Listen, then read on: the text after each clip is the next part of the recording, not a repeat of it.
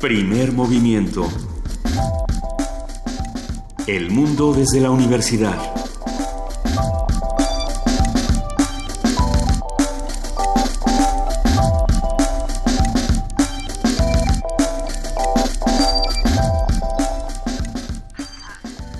Muy buenos días, son las 7 de la mañana con 7 minutos.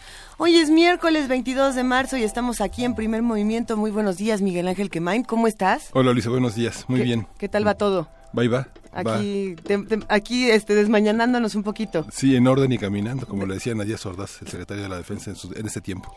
Hijo.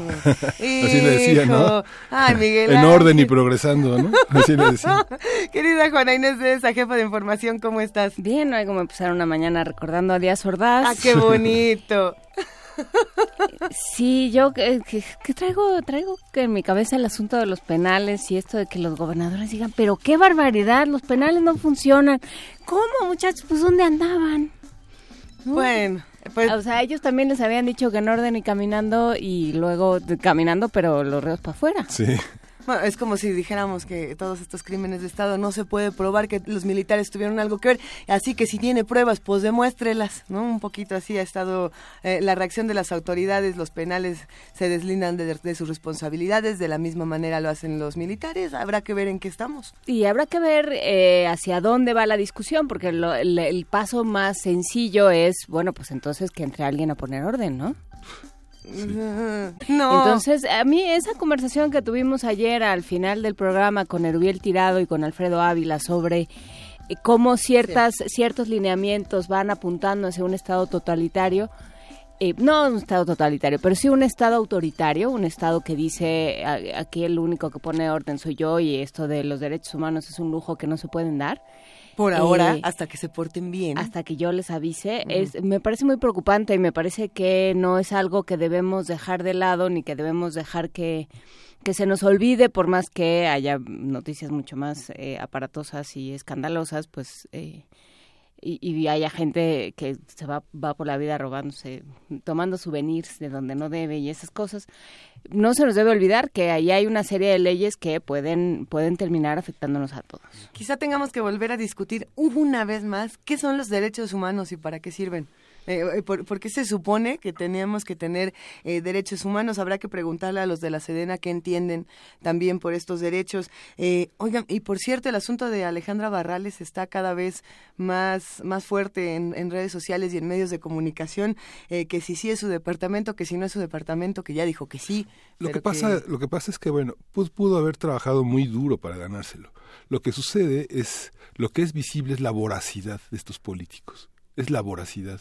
Y entrar en un, en un status quo, digamos, en el que se igualan entre, entre ellos de una manera codiciosa y competitiva y rival, como unos hermanitos perversos, que cada quien tiene el mejor departamento, la mejor casa, la, la, la, la- la mayor impunidad, ¿no? Sí, que eso es algo que ha comentado aquí eh, Marta Ockman del Tecnológico de Monterrey y que creo que me parece interesante. En el momento en el que ser político deje de ser sinónimo de tener un buen sueldo, de tener un buen seguro de gastos médicos, de tener una serie de prestaciones y de poder hacer este tipo de ahorros, porque nosotros eh, como ahorrar hemos tratado de ahorrar, pero no nos alcanza para un departamento en Miami. Vamos. Y, y y poner- y Qué ponerse límites, los propios diputados que se autorizan los sueldos, los, los bonos, los aguinaldos.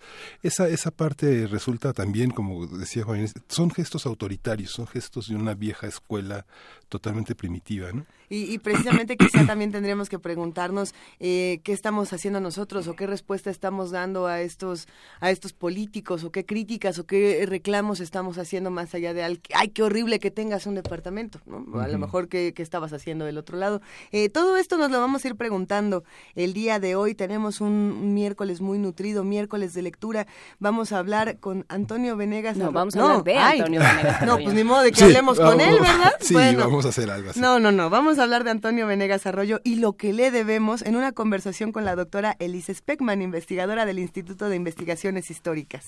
Y, tenemos más. Sí, vamos a tener eh, un diálogo con la doctora Regina Martínez Casas, que ella es la directora académica del CIESAS, que presenta una maestría en lingüística indoamericana en, eh, de este centro y que es una de las... eh, una de las posturas académicas más vanguardistas en América Latina. Vamos a contar con nuestra nota internacional, Estados Unidos y los países árabes. Esta, esta nota la planteaba Juana Inés de ese el día de ayer pensando en en qué momento los países árabes van a decir, bueno, hasta aquí. Más o menos es por ahí el asunto. También tomando en cuenta que hoy hay una reunión en Washington de eh, la coalición para combatir a ISIS, que bueno, van a usar muchas balas porque de eso viven, pero quién sabe, pero no, no se cree que vayan a lograr nada. Vamos a hablar con Moisés Garduño, él es profesor de la Facultad de Ciencias Políticas y Sociales de la UNAM sobre este tema por ahí de las ocho y media, así que quédense con nosotros. La poesía del día, la poesía esencial, la poesía necesaria, la tiene Juana Inés. ¿Ya la tienes, Juana Inés? Sí, traje mis tigres de la otra noche. ¿Qué, ¿qué son los tigres de la otra noche? Un libro de tigres. ¿Es, es un álbum ilustrado? Wow. Sí. Por Alejandro Magallanes, de las mejores cosas que ha hecho Alejandro Magallanes, la verdad. Tengo la impresión de que es uno de estos álbumes ilustrados que se ganó el premio de poesía que de la, fundación, sí, para las letras mexicanas. que, que tiene unos poemarios bellísimos este premio, si no me equivoco, el de La perrita pupa, lo, lo que dice Pupeta, es uno de ellos, ¿no? De Javier... Javier Márquez. No me acuerdo. Y también por ahí está uno de Luis Yamara, de la... ¿De del- un del calcetín ojo. submarino? ¿No es un ojo? ¿Hay un calcetín submarino también? Hijo, vamos a buscar todos Maxi estos su ojo submarino se llama. Sí, sí, sí, sí. Eh, tenemos una mesa del día también, murmullo social de la violencia. Miriam Bautista, doctora en Ciencias Sociales por la UAM Xochimilco, nos va a hablar sobre este tema. Sí, y también vamos a tener eh, la- una conversación con Gabriel Rodríguez, quien es el responsable de la planeación académica de la Cátedra Berman, y justamente mañana tendremos la presencia de Eugene Green en una conferencia magistral, magistral en Tlatelolco. Yo no, yo no sé qué pasó, estábamos todos muy tranquilos discutiendo qué iba a pasar con el país, qué iba a pasar con el mundo, y, y de pronto eh, vo- volteo a mi derecha y ya estaba aquí, se, se manifestó nada más y nada menos que Dulce Wet, jefa de la discoteca, precisamente aquí de Radio UNAM, un espacio privilegiado, y hay que decir que Dulce Wet es la que nos deleita con cosas que no se escuchan en ninguna otra parte. Queridísima Dulce, bienvenida, ¿cómo estás? ¿Qué tal? Muy buenos días. Muchísimas gracias por la invitación, Miguel Ángel. Muchísimas gracias. Es, es un todo- honor. Bueno, y les voy a contar qué vamos a hacer hoy, porque estábamos piense y piense qué haremos, cómo, cómo programaremos, como un poquito de todo, que esa es finalmente la programación que tenemos en Radio UNAM. Luisa, nos dices, este, ay, pues es que oímos, nos, nos ofrecen cosas que no se hacen en otro, o que no nos dan en otro lugar. Tú- tú siempre estás Lo que conmigo, sucede Dulce. es que, sí, yo siento que la radio es como un organismo. ¿No? Entonces, este, pues la cabeza está en la dirección, o debería, ¿no? O sea, lo- le- la producción son los pulmones, el, el corazón para dar toda esta respiración que necesita, comunicación. Y la radio es el departamento de la cocina. A nosotros nos toca elaborar esos productos que combinados o en contraste puedan deleitar de alguna manera esos oídos melómanos. Y qué mejor ejemplo que poner mujeres jazzísticas, porque son una maravilla verdaderamente. Estas grandes voces, desde Billie Holiday, que en 1915 nació, eh, a lo largo del programa escucharemos dos de sus grandes eh, interpretaciones, Body and Soul de Johnny Green, Robert Soul, son varios letristas, Edvard Hyman y Frank Ayton. Y esta joya del repertorio jazzístico es increíble, pero vamos a ver entonces todas las cualidades que ella transmite, sobre todo, de esa infancia durísima, violada a los 10 años, este con problemas de heroína, de drogadicción, hasta en su tumba fueron a reclamarle, muy corta vida, ¿no? Pero unas interpretaciones que te dejan chinito. Nos- después nos vamos con Sarah Vaughan, ella, eh, eh, una década después y todo mucho más formada, inclusive empezó como pianista y a la mera hora le dijeron, oye, no, mejor canta, ¿no? Y esta, eh, la gran Sarah Vaughan, eh, digamos de ella, escucharemos Loverman, con ella, perdón, y terminaremos con Ella Fitzgerald, de quien este Ah, dos- qué belleza. 2017 celebramos 100 años de su nacimiento y verdaderamente es la portavoz, la primera dama de la canción que llevó a Cole Porter a su máxima expresión. Así que, bueno, pues un poquito de lo que las mujeres en esa generación, estamos hablando casi de cuando nació Radio UNAM, cuando ellas estaban verdaderamente haciendo sus éxitos. ¿Los 40? ¿Los 30? 37, casi verdaderamente. Eh, ¿Y por qué? Porque pues unas empezaron bien chiquitas, a los 17 años. Eh, me llama mucho la atención también pensar en toda esta tradición que tiene Radio UNAM desde hace 80 años de, de poner jazz eh, de otra manera, otro tipo de jazz, siempre estar buscando alternativas de jazz. Y esta es una muestra de ello. Bueno, totalmente, pero vamos al punto que decías, es que nos ofreces cosas distintas del, de, de la cocina, de, del departamento de la cocina. Sí, es que Radio UNAM está para eso está para las cosas que no se escuchan en otro lugar y que tienen calidad. Realmente, piensen ustedes en el cuadrante, váyanse de un lugar a otro. Yo lo he hecho mucho y siempre pienso que la vanguardia, la, eh, no sé, la diferencia, la investigación también, la solidez en tu argumentación y tal, pues está aquí, estudiando aquí con los académicos de la Facultad de Música, con los radioastas que, que con los que compartimos el día a día y este y con tanta gente tan interesante melómana además que vienen a veces vienen así como, como los vampiros que vienen por sangre, no, por música, es que no tengo la interpretación de cara ya de no sé qué. pues hay que dárselas. Hay que dárselas. ¿Por qué? Porque la, la, la, música es medicina. Miren, nada más les dejo con esto. Recuerden que ayer oía yo en las noticias, en estos cortes informativos que tenemos todo el día, que se ha comprobado que la zona cerebral que es estimulada con el sexo es igualmente estimulada con la música que más te gusta. Ah, entonces, hay que, se los dejo de tarea, para que lo reflexionemos un poco y veamos el poder que tiene la música y sobre todo si es música buena. Pues vamos, vamos a estimular. Que no sean experiencias sustitutivas, sino complementarias. Por supuesto. Bueno, ya eso sería una bomba. ¿no? Los que están en casa, ¿qué iban a hacer en este momento? Allá nos contarán en arroba P Movimiento, en diagonal Primer Movimiento UNAM, qué quieren escuchar. Dulce Wet siempre está leyendo todos sus comentarios, buscando alternativas distintas musicales. Y bueno, ¿con qué arrancamos, querida Dulce? Body and Soul, de Johnny Green Robert Soul, Edvard Heyman y Frank Ayton. Eh, es Billie Holiday Billie en la voz.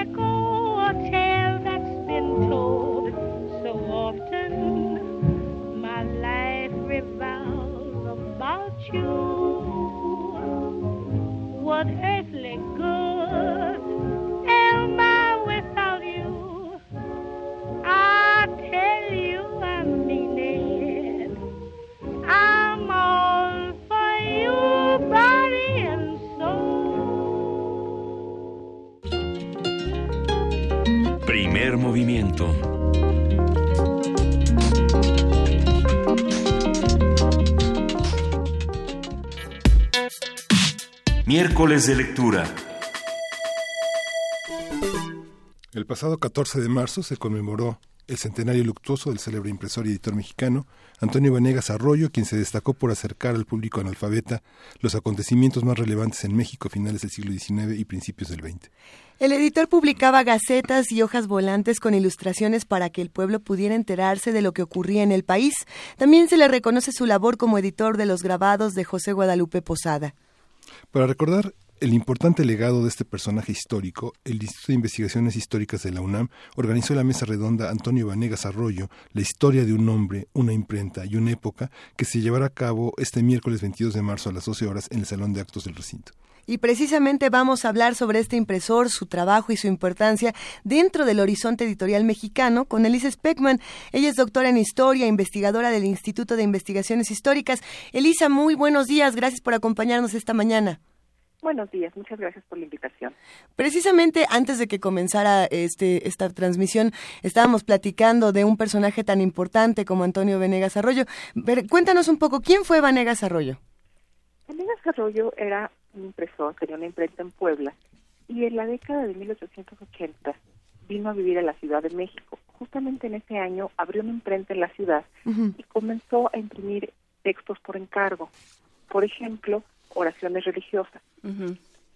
En algún momento le sobraron algunas oraciones, las vendió y se dio cuenta que podía imprimir y vender sus propias hojas. Poco a poco fue ampliando el número de formatos y el número de temas hasta que llegó a distribuir una impresionante cantidad de impresos, básicamente en dos formatos.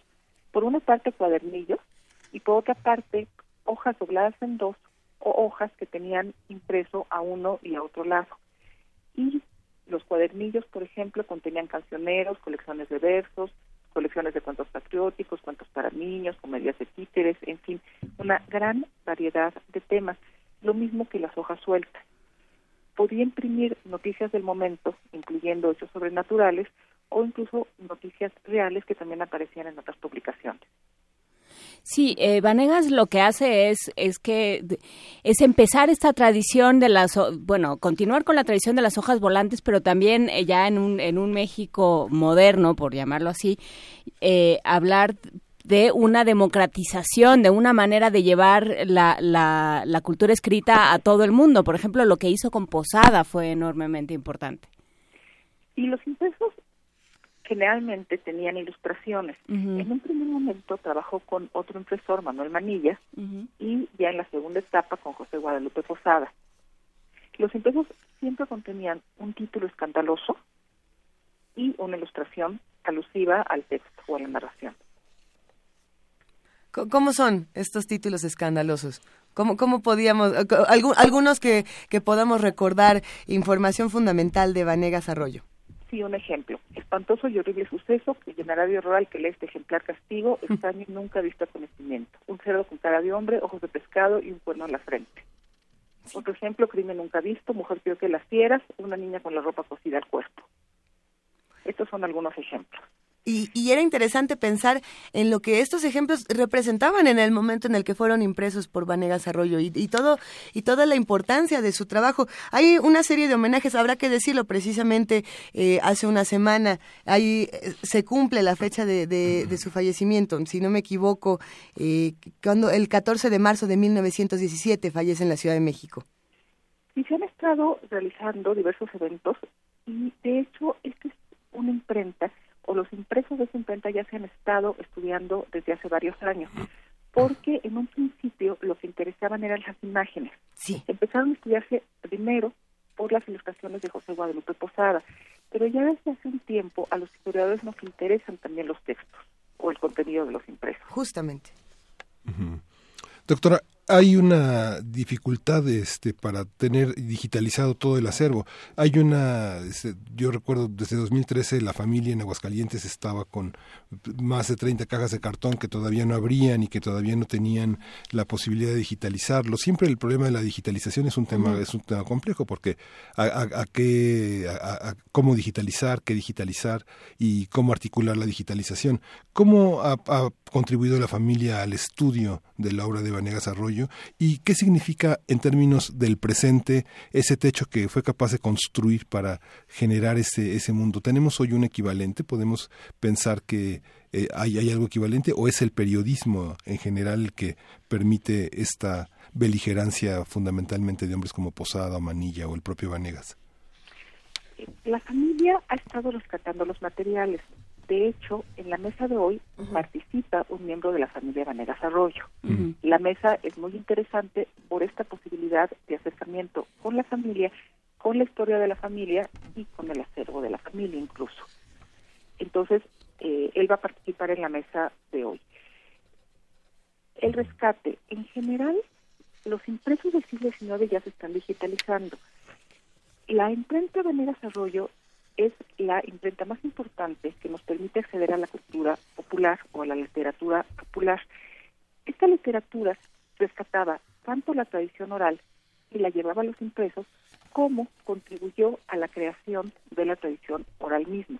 Es decir, seguramente recogieron historias y canciones que ya existían, pero también la familia componía canciones que después son muy importantes para la cultura mexicana. ¿Como cuál? Ellos aseguran haber impreso por primera vez las mañanitas o el corrido de Rosita Alvírez. Mm. Sí, pues eh, sí, desde luego son contribuciones importantes y además eh, sí es es comenzar una tradición, o sea, más allá de lo que de lo que implica en la colección de Vanegas Arroyo y el trabajo de Vanegas Arroyo por sí mismo, eh, ¿a qué dio lugar después? Pensar en, en pienso en el libro vaquero, necesariamente tengo que ir al libro vaquero, no sé si es una, una blasfemia. Una ilustración de Jorge Aviña, por cierto. No, yo creo que la línea de la literatura popular se conserva por muchos años. Hubo otra imprenta importante en el siglo XX que continuó con esta tradición, que fue la imprenta de Eduardo Guerrero. Es importante señalar que hacia finales de la década de 1890 surgió una nueva prensa, la prensa moderna, que también pretendía llegar a sectores populares o atraer lectores de amplios sectores. Se fundó el Imparcial y a diferencia de los otros diarios del siglo XIX, el Imparcial buscaba incluir noticias, imágenes, abarató mucho los costos gracias a las innovaciones este, tecnológicas para la impresión de los periódicos y en precio podía competir con el precio que ofrecía Vanegas Arroyo. Sin embargo, la visión no era la misma. Los redactores de los impresos sueltos buscaban llegar o resultar interesantes para sus lectores. En palabras de un estudioso de este tipo de literatura, eran textos que se creaban para ser escuchados y para ser vendidos. Es decir, refleja o pretendían reflejar la visión, los gustos, las simpatías, las percepciones del núcleo de lectores al que pretendían ir dirigidos. Que no eran lectores. Que eran, o sea, que no eran lectores, que no leían de manera autónoma, digamos. En algunos casos sí. Esto es interesante. Los impresos se vendían en plazas, en ferias, en mercados, en las afueras de la misma imprenta y algunas gentes podían comprarlos y leerlos, pero los impresos también se relataban en voz alta y por esto tenían al final están compuestos de dos partes, una parte en prosa y una parte en verso. Esta parte en verso, con la forma de corrido, era cantada por un trovador, en algunos casos, que llevaba guitarra. Y entonces la gente se los llevaba. Se los podía llevar como recuerdo de su visita a la feria, se los podía llevar para volver a leerlos de nuevos escuchas o para leerlos ellos mismos. Entonces sí llegaban a un sector analfabeto, pero también podían llegar a mucha gente que no sabía leer y escribir. ¿De qué año estamos hablando? Doctora Entonces se fundó en 1880 y fue importante hasta 1917-1920. O sea, ¿estamos hablando de trovadores al principio del siglo XX? O fines del siglo XIX. Me, me llama Eso es- muchísimo. eso es una imagen a la que no estamos acostumbrados. Y, y si, si adelantáramos entonces el tiempo y pensáramos en esta influencia que tiene Antonio Vanegas Arroyo, muchos dirían que Posada eh, tiene esta influencia como en, en, en todas partes, por supuesto, mientras que Antonio Vanegas Arroyo se va más a la contracultura y a lo que y, y al nacimiento del fanzine, por ejemplo, y de estas pequeñas publicaciones periódicas independientes que, que están por todas partes y sin embargo no las vemos en los puestos de periódicos y no las vemos en ningún otro espacio. ¿Tiene algo que ver esta parte independiente de, de imprenta? ¿En, en algún momento Antonio Vanegas manifestó algún interés por esto? Bueno, Antonio Vanegas Arroyo pretendía, como les decía, tanto recoger la tradición popular como crear nuevos impresos. Este, es muy importante el estudio que ahora se está haciendo de los redactores. Es un estudio que antes no se hacía, se conoce poco, y justamente en la mesa de hoy se va a hablar de quiénes redactaban los impresos. Eran redactores anónimos. Conocemos quién realizaba las ilustraciones. Están firmadas, sabemos que era José Guadalupe Posada. No sabemos quién componía las canciones ni quién redactaba los textos. Sería muy importante saber quiénes eran. Esta es una parte de la historia que no está escrito. Tampoco sabemos exactamente cuántos imprimían y qué público los compraba, pero sí sabemos que tenían una difusión impresionante y que tenían mayor aceptación que estos diarios que pretendían, que tenían muchos tirajes y que pretendían llegar a un sector popular al que seguramente no estaban llegando tanto como los impresos de Vanegas. Ellos presentaban una visión de la criminalidad, de la justicia y del castigo muy diferente a la que en ese momento, y me estoy yendo porque este es el tema que yo he estudiado, por eso estoy mencionando la criminalidad, la justicia y el castigo, en otros diarios se estaba aludiendo a visiones de los especialistas. Estos textos presentan una visión muy diferente. Por ejemplo, en el caso del castigo, todavía se refleja la intervención divina o los castigos sobrenaturales. Sobre todo se contemplan en este tipo de impresos, en este tipo de relatos, para los crímenes que se consideraban como más graves, crímenes sacrílegos, crímenes contra familiares, parricidios, por ejemplo. A ver, eh, ¿y qué tiene esto que ver? Porque hemos hablado mucho, por ejemplo, con Bernardo Esquinca, que tiene esta novela, ¿Sangre de Ataúd se llama? Carne de ataúd. Carne de Ataúd, eh, sobre la nota roja y sobre eh, los diferentes crímenes que se cometieron, los crímenes del chalequero, eh, me parece que más o menos por estas épocas, en, en el primer cuadro de, de la Ciudad de México.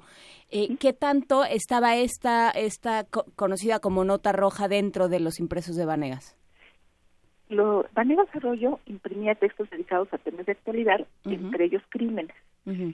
Encontramos crímenes que se reflejan o que también fueron difundidos o anunciados en otro tipo de textos y algunos crímenes que solamente encuentro en la imprenta.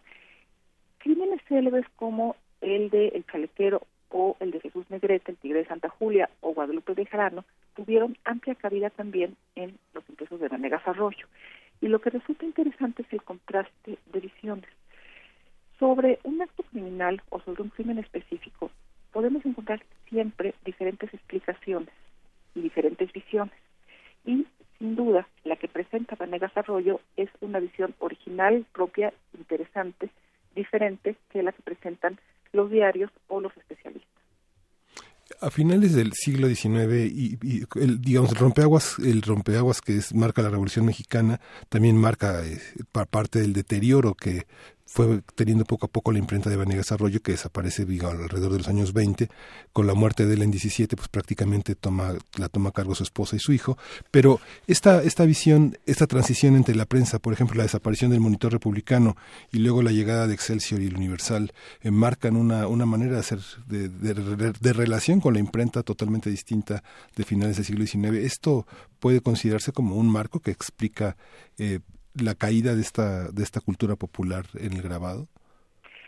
En realidad, ahí hay un diario importante entre lo que fue la desaparición del monitor republicano y el siglo XIX y después Universal y Excelsior, hay un eslabón importante que es la publicación del Imparcial, es el primer diario que se considera como moderno en la historia de México. Imparcial justamente lo que incluye es el espacio al reportaje, la noticia en lugar del editorial y dentro de esta noticia amplio espacio a la nota roja. El reportero empieza a sustituir o por lo menos a acompañar al editorialista. Entonces, el surgimiento de la nota roja en realidad se ubicaría más o menos en los 90. Después de la revolución, efectivamente, Excelsior Universal son diarios importantes que siguen concediendo espacio a la nota roja, pero el propio Universal tiene un suplemento mucho más orientado a la nota roja que sería el Universal Gráfico, además de que surgen otras publicaciones que dan mucho más espacio a este tipo de noticias, como la prensa. Sí, desde luego hay muchísimo que, que, aprenderle y que estudiarle a la prensa del siglo XIX porque, porque fue conformando los lectores y los usuarios de cultura escrita que tenemos hoy y fue, y, y fue marcando una serie de distinciones entre un tipo de lectores y otros y entre distintos tipos de discurso, fue incorporando eh, la, la imagen eh, de una manera que ya ahorita nos parece eh, nos parece completamente natural y que no, no lo era, que, entre otras cosas se lo debemos a trabajos como el de Vanegas. Eh, ¿Nos puedes dar para terminar, el Speckman, la, los detalles de esta mesa de la que tanto nos has platicado? Por supuesto. En realidad, nada más para terminar con lo que veníamos platicando, hay muchos impresos que pueden llegar a sectores mayoritarios. El asunto es considerar si todos ellos pueden ser representantes o no de la cultura popular o qué visión están transmitiendo de la información que están dando. La mesa de hoy se va a dedicar básicamente a la historia del impresor, de sus redactores, el tipo de impresos y, por mi parte, voy a hablar justamente de esta visión alternativa o de la visión que presentaban específicamente en el caso de los crímenes criminales, algunos casos célebres. Pues estará estará interesante para quien le, le, gusten estos temas. Estará bueno que vengamos, que platiquemos en algún en algún otro espacio el CESPEPAN sobre castigo y sobre percepción del crimen eh, a través de la prensa. Con mucho gusto. Pues eh, quedamos emplazados. Muchas gracias. ¿A qué hora es y en dónde? En el Instituto de Investigaciones Históricas a las 12 de la mañana en el salón principal. Nos da tiempo de salir de primer movimiento y todos darnos una vuelta por allá para seguir discutiendo a este personaje que tanto nos importa en la historia de nuestro país y que además ha definido toda la imaginería que, que hasta la fecha utilizamos. Muchísimas gracias, Elisa. Te mandamos un abrazo impresionante. Muchas gracias a ustedes. gracias, hasta luego. Nosotros por lo pronto vamos a escuchar Joyas de la Fonoteca.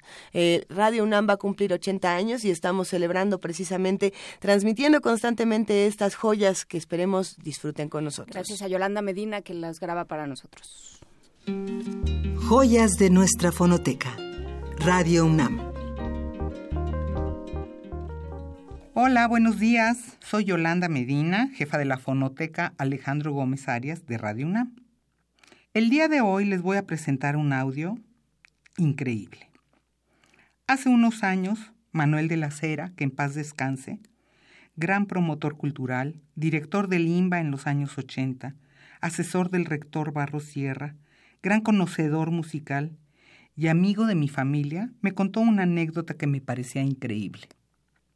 Cuando era asesor del rector Barro Sierra en septiembre de 1967, llamó por teléfono a la rectoría un personaje del Consejo Británico en México, solicitando a un especialista, historiador o antropólogo que pudiera darles un recorrido a dos personalidades inglesas que querían conocer Teotihuacán. Esta llamada se la giraron a él. De manera muy respetuosa, preguntó quiénes eran estas personalidades para las cuales solicitaban a un experto conocedor de la zona. Se trataba nada más y nada menos que de Benjamin Britten y de Peter Pierce. Manuel de la Cera, quien conocía muy bien la trayectoria de estos músicos, preguntó si estarían dispuestos a dar un concierto a cambio de este recorrido, y para su sorpresa dijeron que sí, que solicitaban un auditorio con piano y que darían un concierto de Lied. La grabación que ahora les presento es la grabación de ese concierto es del primero de octubre de 1967 en el auditorio de la Facultad de Medicina, los conciertos extraordinarios de difusión cultural. La cinta que conserva la fonoteca contiene el programa de mano del evento. Escucharemos el principio del Dichterliebe de Robert Schumann, ciclo de 16 canciones con poemas de Henry Heine, Por motivo de tiempo, solo escucharemos la primera. La traducción dice, en el maravilloso mes de mayo, cuando todos los capullos se abrían, fue entonces cuando en mi corazón nació el amor. En el maravilloso mes de mayo, cuando todas las aves cantaban, yo le confesé a ella mis anhelos y deseos.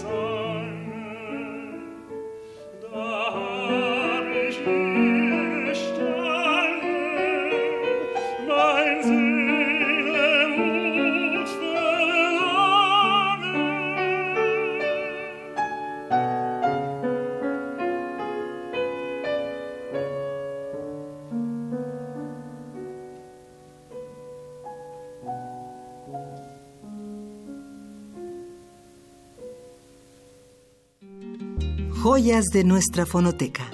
Radio UNAM.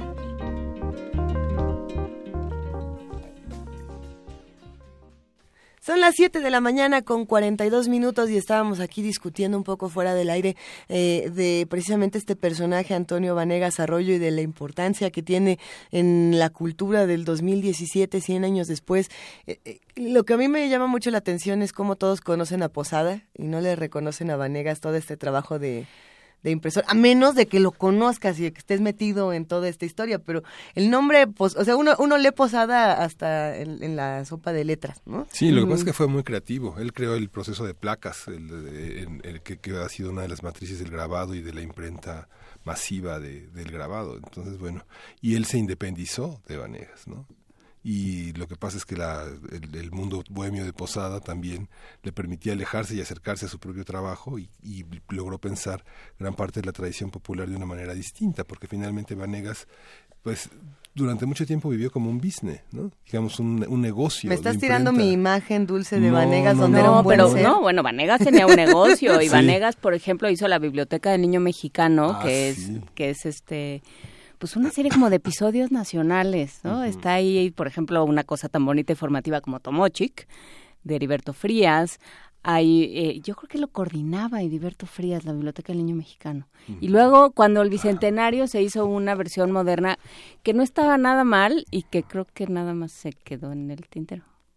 Uh, Que lo escribieron varios, lo corregimos varios y luego ya nunca salió. y si lo buscamos, Gente de bueno, Secretaría de Cultura. Cuéntenos, ¿dónde Sáquenlo quedó? la Biblioteca del Niño y lo sacamos. Oiga, yo estaba preguntando desde hace rato si el purgatorio artístico era de, de Vanegas o de Posada o de quién es.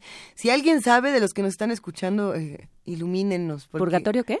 Era el purgatorio artístico y Yo según yo, nunca he- yo la verdad es que he leído un montón de cosas sobre el tema y nunca he llegado eran muchas ahí. calaveritas, pequeñas calaveritas que estaban tocando instrumentos y que estaban eh, y que eran como una suerte de artesanos, como un grupo de artesanos y de artistas que estaban eh, disfrutando. Y, Pero no estoy segura si fuera de Vanegas. Ahorita lo, ahorita lo A buscamos. mí no me suena que lo haya leído nunca, pero Dice nuestra productora que le suena más como a posada.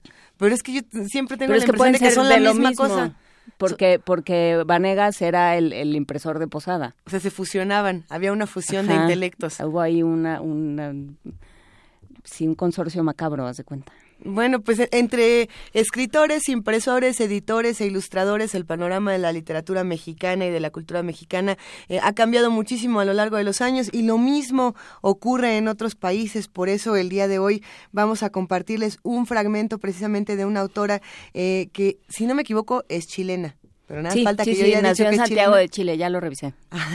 Porque si no, yo ya dije Chile y ahorita ponemos eh, alguna otra cosa. ¿Qué vamos a escuchar? Vamos a escuchar de... A ver, déjame nada más que encuentre el papelito, Ella que es- ya volví a perder. De Natalia. Natalia. Carla. ¿cómo se- Carla Gelfenbein, Contigo en la Distancia, un capítulo, el capítulo 33 de esta novela que ganó en 2015 el premio Alfaguara de novela. Vamos a escuchar un capítulo de Contigo en la Distancia de Carla Gelfenbein en descargacultura.unam.mx.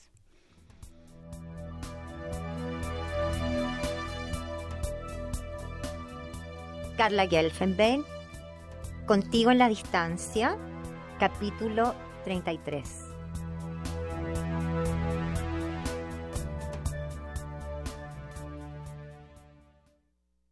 Al despertar tenía las manos apresadas entre mis piernas. Mi camisa de dormir se había recogido a la altura de mi vientre. Desprendí las manos y rocé con mis dedos la superficie interior de mis piernas. Me sorprendió su suavidad, su tibieza. Me di vuelta hacia un costado y las presioné una contra la otra. La atmósfera estaba templada y espesa, como si el cuarto se hubiera llenado de un lodo invisible. Moví la pelvis hacia adelante, luego hacia atrás, al tiempo que apreté las piernas con más fuerza. El roce de las sábanas azuzó mis sentidos. Podía oír mi respiración agitada. Me vi engullida por un remolino que se iniciaba en la base de mi espina dorsal y luego crecía. Se propagaba en ondas concéntricas, sacudió mi vientre, mi espina dorsal, mis hombros, la punta de mis dedos, y luego desapareció. En la oscuridad oí mis latidos. Me eché de espaldas en la cama y me quedé quieta. Mi ser estaba suspendido, expectante. Quise continuar, pero el vaivén de mis caderas y la presión de mis muslos eran insuficientes para reproducir ese efímero espasmo que me había asaltado y al que era incapaz de renunciar. Quería volver allí, pero no sabía cómo. Por la ventana, una oscuridad sin intersticios dominaba la noche. Me levanté y encendí la lámpara. Su luz bañó las sábanas revueltas, los libros en el suelo, las flores desteñidas de los muros. El cuarto se había vuelto un mundo de tan solo dos dimensiones. Sobre el escritorio mi espejo me observaba curioso. Me desabotoné la camisa de dormir y vi el reflejo de mi vientre liso. Mi ombligo, mi pelvis, mis caderas y mis pechos pequeños. Me quedé inmóvil, recreándome ante la contumaz y desafiante presencia de mi cuerpo. Volví la cabeza hacia atrás y sentí un ligero mareo. Una brisa se colaba por la ventana mal cerrada. En el espejo mi piel se había puesto a brillar. Una luz se había encendido bajo su superficie.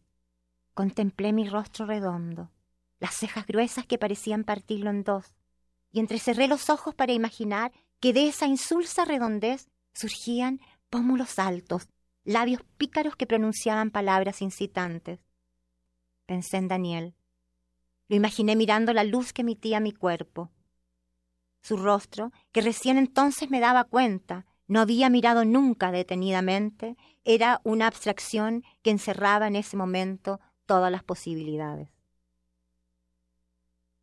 La idea de su presencia, agazapada al otro lado de la oscuridad, volvió a espoliar mis sentidos. Era ante sus ojos que ahora tomaba mis pechos rosados y los presionaba, haciendo que los pezones se endurecieran. Me senté en el borde de la cama y cerré los ojos. Estaba presente, entera, enlazada a las sonrisas sinuosas de las mujeres de la calle, a las manos que se unen, a los relojes que con su marcha perpetua marcan el pasar del tiempo, a la imagen de Daniel que desde las sombras me observaba. Apagué la luz y me tendí a lo largo de la cama. No tienes nada que temer, susurré. nada que temer. Recogí las rodillas y abrí las piernas. Extendí una mano. Estaba húmeda. Moví los dedos con suavidad y luego me los llevé a la nariz. Era un olor penetrante. Volví a tocarme. Estaba todo ahí. Mi dedo medio que se movía, las olas que se asomaban y luego desaparecían. Pasé la mano por mi vientre, estaba bañada en sudor. El calor que desprendía envolvió mis dedos y mi palma. En la penumbra todo carecía de forma y de finalidad. No había verbo ni sentido. Mis pechos se erizaban, mi cuerpo latía. Volví a tocarme en un movimiento acompasado, intenso y a la vez profundo. Imaginé a Daniel, preso en la oscuridad, anhelando participar de mi rito. Yo necesitaba llegar hasta ese lugar donde nunca antes había estado, pero que cada vez intuía con más nitidez. Era como recordar algo que no había vivido. Aceleré el ritmo de mis dedos, abrí más las piernas y alcé las caderas. Una pequeña protuberancia había crecido mientras la tocaba y parecía detonar los espasmos. La corriente se hizo tan intensa que tuve ganas de llorar. Ya no había vuelta atrás. Estaba ahí, y de mi boca surgían ruidos desconocidos. La onda arrasó con mi cuerpo, convulsionándolo. Perdí conciencia del lugar, de mí misma. Un espasmo tras otro, y luego uno solo, abriéndome.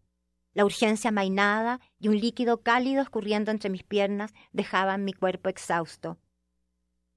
Las lágrimas afloraron lentamente, se entremezclaron con el sudor.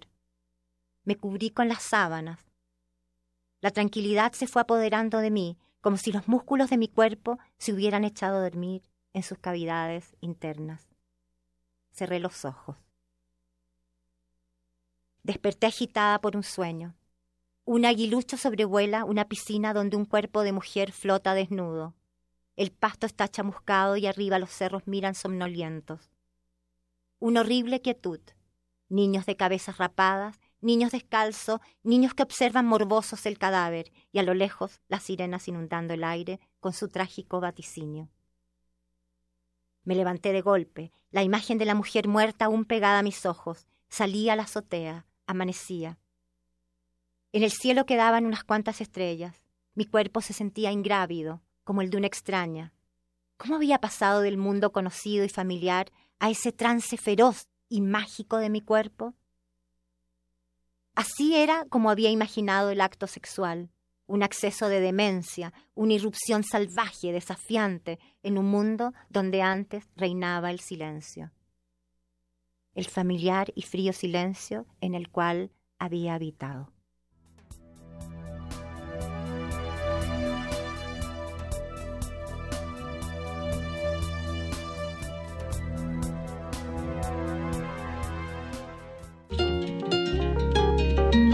Primer movimiento. Y seguimos aquí en primer movimiento, estamos leyendo los mensajes que nos han mandado, estamos en arroba P Movimiento, en diagonal primer movimiento UNAM y en el teléfono 55 36 43 39. Muchísimas gracias a todos los que están haciendo comunidad con nosotros. Eh, mándenos un, saludo, un abrazo. ¿Qué les están pareciendo estas conversaciones y estos fragmentos que hemos compartido con ustedes? A ver, el abrazo va para Mayra Elizondo, para Alex Cardiel, eh, que además nos mandó muchos mensajes, y ahorita los vamos a ir leyendo eh, de uno en uno, a R. Guillermo, a Miguel Ángel Gemirán, al Zarco, por supuesto, y así a todos los que nos están mandando eh, mensajitos, Alfonso de Alba Arcos, Andrea González, que, que, les gustó mucho la música con la que Dulce Wet está empezando esta mañana, y prepárense. Prepárense, porque todavía nos faltan Sarah Vaughan, Ella Fitzgerald y otra de Bill Holiday. Mi consentida también es Ella Fitzgerald, de todas las que eligió. Bueno, no, es que Billy también es buena. Y Sarah Vaughan tiene el suyo también. Pero más que ella, bueno, ya, ya vamos oh, a platicar de todo esto. Oh, bueno, cada quien. Cada no quien. Sé. ¿A ustedes qué les gusta y qué quieren escuchar? Escríbanos, llámenos. Eh, tenemos notas que compartir con ustedes. Vamos a hablar precisamente, Miguel Ángel Quemain, de automatización. ¿Usted quiere saber qué es eso? Sí, bueno, la sustitución de humanos por robots en las fábricas constituye la llamada cuarta revolución industrial. En Estados Unidos este proceso provocará la cancelación del 52% de las plazas laborales. En nuestro país, las armadoras de vehículos ya utilizan androides. Nuestro compañero Jorge Díez tiene detalles sobre esto. La llamada cuarta revolución industrial en el mundo amenaza millones de empleos en todos los países que cuentan con fábricas que sustituyen humanos por robots, dijo a Radio UNAM el doctor Miguel González Ibarra, académico e investigador de la Facultad de Economía de la UNAM. En Estados Unidos, el 52% de las plazas laborales serán canceladas por esta dinámica industrial. México no es la excepción, por ejemplo, hoy en día las armadoras de vehículos ya utilizan robots.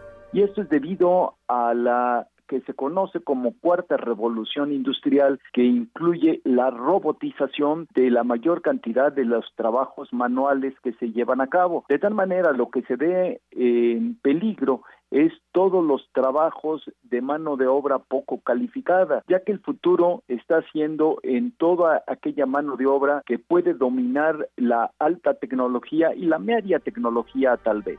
El doctor González Ibarra reconoció que gracias a la política proteccionista de Donald Trump, los empleos que actualmente tienen los ciudadanos estadounidenses también se perderán debido a la automatización. Es un error lo que está haciendo Donald Trump de tratar de reindustrializar generando empleo manual para los norteamericanos en lugar de avanzar en una educación y generación de conocimientos de gente que maneje la mediana y la alta tecnología. Con el tiempo, estos empleos que está generando Trump van a desaparecer también para los propios norteamericanos.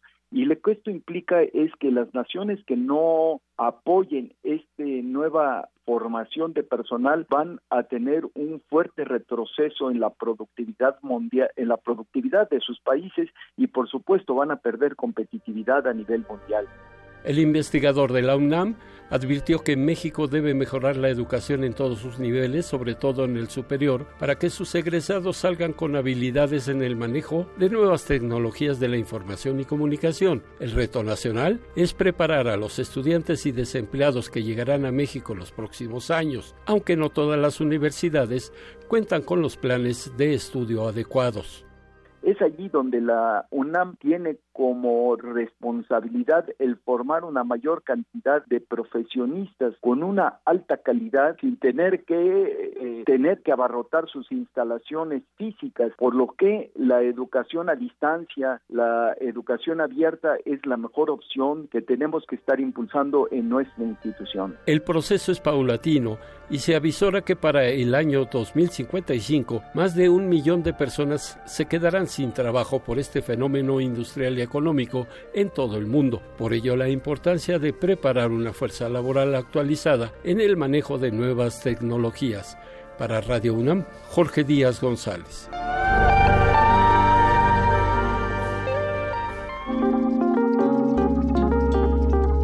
Primer movimiento. Hacemos comunidad.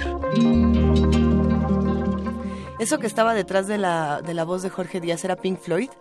Sí, que sí. Ah, ¿verdad? Y bueno, para seguir hablando de buena música, Miguel Ángel Quemain, ¿qué vamos a escuchar a continuación? Bueno, vamos a escuchar una canción proliferante que se llama Strange Fruit.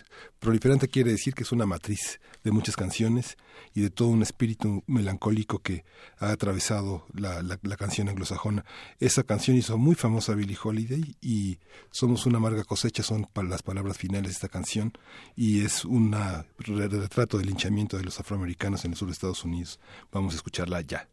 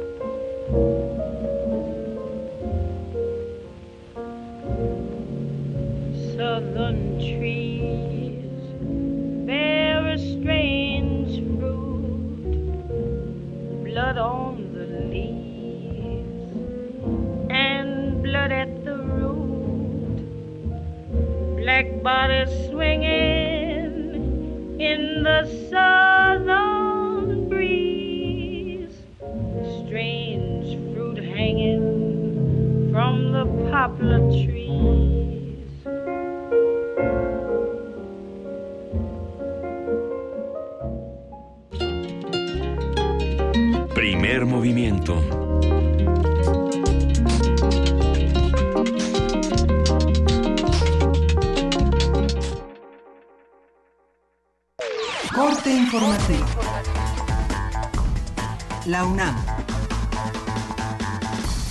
El agua en el mundo se ha convertido ya en un recurso natural escaso debido a la ineficiencia de su manejo, administración y falta de conciencia de los seres humanos, señaló Fernando González Villarreal, director del programa de manejo, uso y reuso del agua de la UNAM. En el marco del Día Mundial del Agua que se festeja este 22 de marzo, el también coordinador técnico de la Red del Agua indicó que esfuerzos como el que realiza la UNAM a través del Pumagua han sido una solución en el mediano plazo. El primer componente en la universidad es que ya tenemos un sistema geográfico de información de cada una de las tomas y de cada uno de los tubos y piezas que forman el sistema. La segunda parte tenemos un sistema que nos ubica las fugas, que las podamos reparar y que podamos bajar nuestro consumo. Nuestro consumo ha bajado aproximadamente el 25% en los últimos cinco años. La tercera parte es que la calidad del agua que reutilizamos en los jardines y que distribuimos en nuestra red sea potable. Eso ya se logró y hoy tenemos un sistema de desinfección y lo que estamos haciendo es instalar bebederos en toda la universidad y tenemos un sistema de monitoreo en tiempo real para checar que la calidad del agua que estamos distribuyendo sea efectivamente potable. Y finalmente el último tiene que ver con un sistema de participación de uso consciente del agua.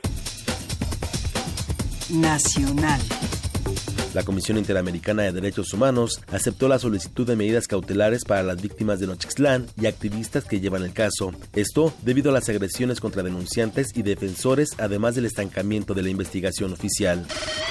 El titular del Ejecutivo Federal firmó el decreto de reforma a la Ley General de Educación que busca facilitar la revalidación de estudios de los mexicanos repatriados de Estados Unidos.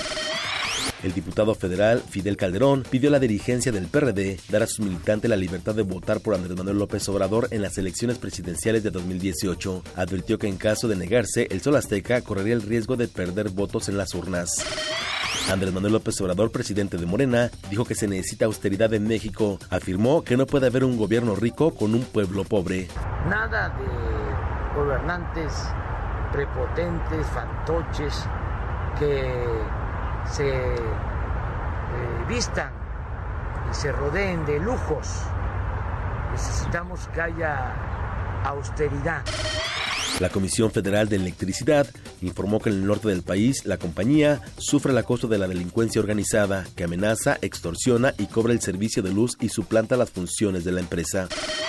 Mauricio Ortega y los representantes de Tom Brady suscribieron un acuerdo reparatorio ante la PGR en el cual el jugador de los Patriotas decidió no presentar cargos de robo contra el exdirector de la prensa. Sin embargo, el Departamento de Estado de la Unión Americana retiró la visa al exdirector de la prensa. Economía y finanzas. El Instituto Nacional de Estadística y Geografía, INEGI, informó que el 81% del crecimiento económico del país en 2016 se debió al consumo de bienes y servicios de los hogares, con el cual se desplazó a las exportaciones como el principal motor de la expansión económica. Internacional. El gobierno de Estados Unidos no asistió a una audiencia realizada en Washington por la Comisión Interamericana de Derechos Humanos en la que se analizó el impacto de las órdenes ejecutivas del presidente Trump. Francisco Ejiguren, titular del organismo, calificó de lamentable la inasistencia.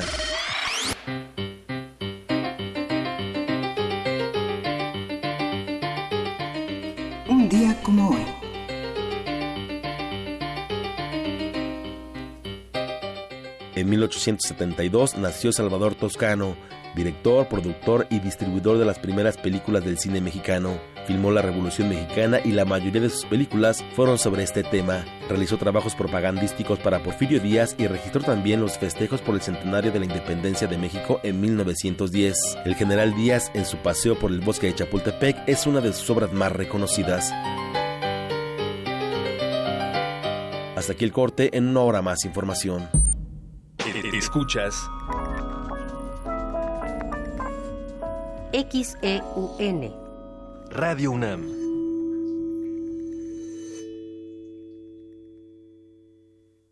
Mi mejor anzuelo es la seducción.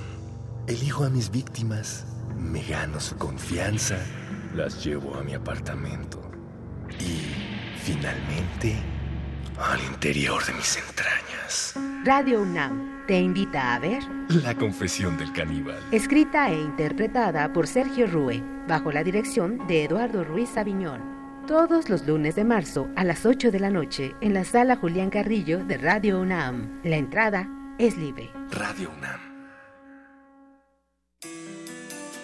Cuatro almas vendidas al diablo narran una historia. ¿Quieres saber de qué va? El Festival Intersecciones trae hasta tus oídos la música de El Fausto, una novela sonora que hace un pacto entre el rock y el blues. Viernes 24 de marzo, 21 horas. Sala Julián Carrillo de Radio UNAM. Ven y piérdete entre sus dulces formas. El siglo XVI, conocido como Cinquecento, es un heredero del humanismo que funda la estética de lo extraordinario y nunca es menos clásico que cuando piensa que es clásico. Te invitamos a participar en Invocación del Último Renacimiento, el Renacimiento Insólito. Curso a cargo de Otto Cázares, vasto recorrido por el manierismo italiano y el Renacimiento francés. Todos los sábados de marzo, de las 11 a las 14 horas. Adolfo Prieto, 133, Colonia del Valle, cerca del Metrobús Amores. Mayores informes al 56 23 32 72 y 73. Radio UNAM. Siempre hemos tenido que luchar. Dejamos nuestra huella en la historia. Y he aquí todo lo que hemos logrado. Le dimos voto a nuestra voz y eso es nuestro derecho. Rompemos los estereotipos. Conquistamos la cima del mundo. Tenemos las herramientas para alcanzar nuestros sueños. El protocolo para atender la violencia política contra las mujeres defiende nuestros derechos políticos, nuestro derecho a hacer historia. Instituto Nacional Electoral, INE. Germinar en medio de la erosión. Navegar a merced del hombre. Reencontrar la geología de la palabra. Poesía en voz alta, punto 17. Palabras para el antropoceno. Conferencias, talleres, performance y espacios sonoros. Lenguas maternas y emergentes. Del 29 de marzo al 2 de abril en Casa del Lago. Más información en www.casadelago.unam.mx.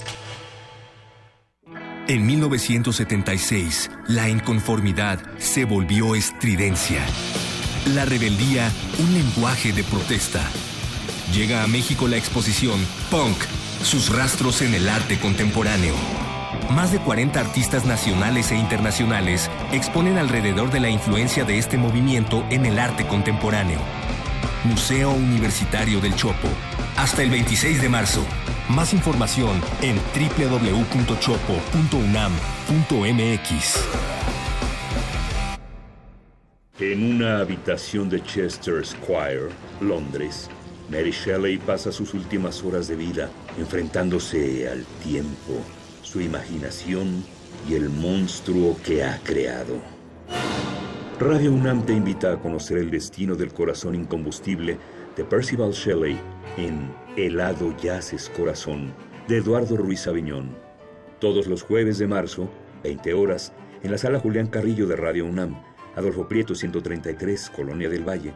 Recuerda que la entrada es libre. Las pesadillas están dentro de nosotros. Radio UNAM. Ya propaganda casera, mil pesos.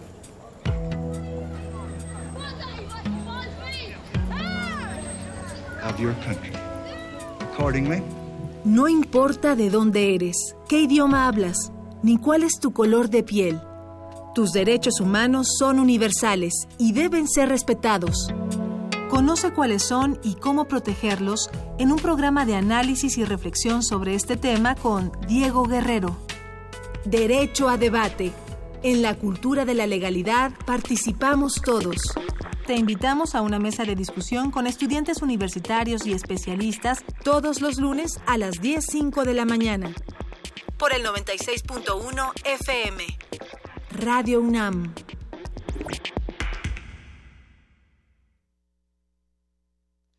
La noche es para la resistencia. Los viernes para celebrar la vida. ¿Cómo empiezas el fin de semana? En resistencia modulada queremos saber. El Buscapiés. La radio brújula para las noches de viernes. Haz que tu fiesta suene en el cuadrante. Todos los viernes 23 horas por el 96.1 de FM. Radio UNAM. Búscanos en redes sociales, en Facebook como Primer Movimiento UNAM y en Twitter como P Movimiento o escríbenos un correo a primermovimientounam@gmail.com. Hagamos comunidad. Ya son las 11 de la mañana, las No. 8 de la mañana con 11 minutos, ¿no? Sí, todos los que tenían una cita a las 9 se acaban de desmayar. ¿No? Ay, porque, porque sí me iban a creer que ya son las 11 de la mañana. Uno nunca sabe a dónde se va el tiempo ni los calcetines. Ni los calcetines. Bueno, se van exactamente al mismo lugar. Eh, un abrazo a todos los que nos escriben. Por cierto, Quetzalcoatl, que se ganó el disco ayer, ahorita yo te voy a mandar un mensaje privado, entonces quédate al pendiente en tu cuenta de Twitter. Estamos en arroba P Movimiento, en diagonal Primer Movimiento UNAM y en el teléfono 55 36 43 39. Vamos a escuchar eh, más notas que nos proporcionan nuestros amigos de información de Radio UNAM sobre precisamente los temas que ocurren aquí en la universidad. Tenemos una nota interesante eh, sobre precisamente el caso de los banqueros, a ver, a ver cómo se pone este asunto, porque además tiene que ver con Andrés Manuel López Obrador. Vamos a ver de qué se trata, Miguel Ángel. Sí, en caso de llegar a la presidencia de la República, en 2018 Andrés Manuel López Obrador deberá sostener un diálogo con todos los sectores, incluido el financiero. Eso lo señaló el doctor José Nabor Cruz, Marcelo, académico del Instituto de Investigaciones Económicas de la UNAM. Eh, Antonio Quijano preparó la nota. Vamos a ver.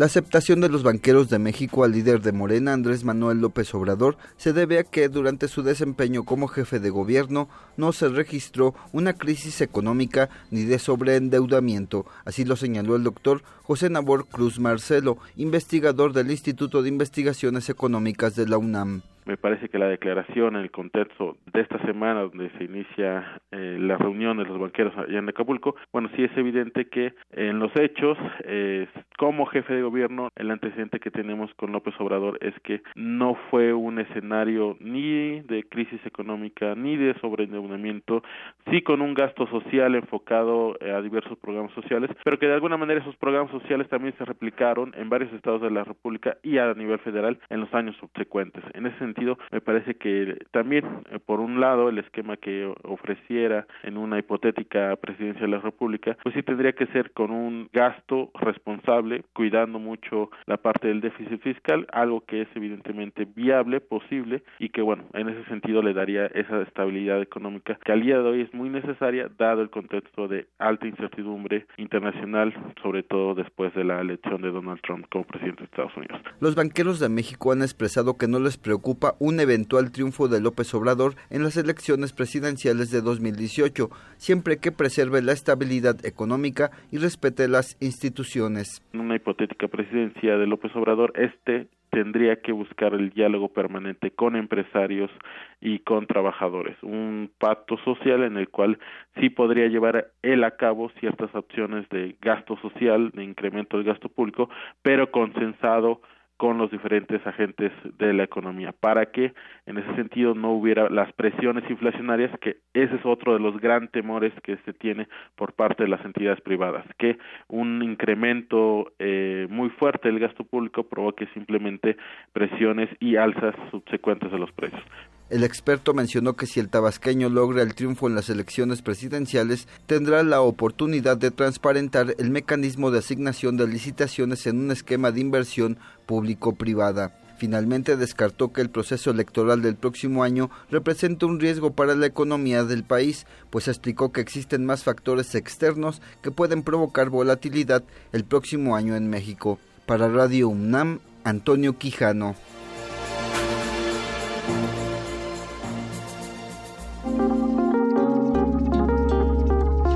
Primer movimiento.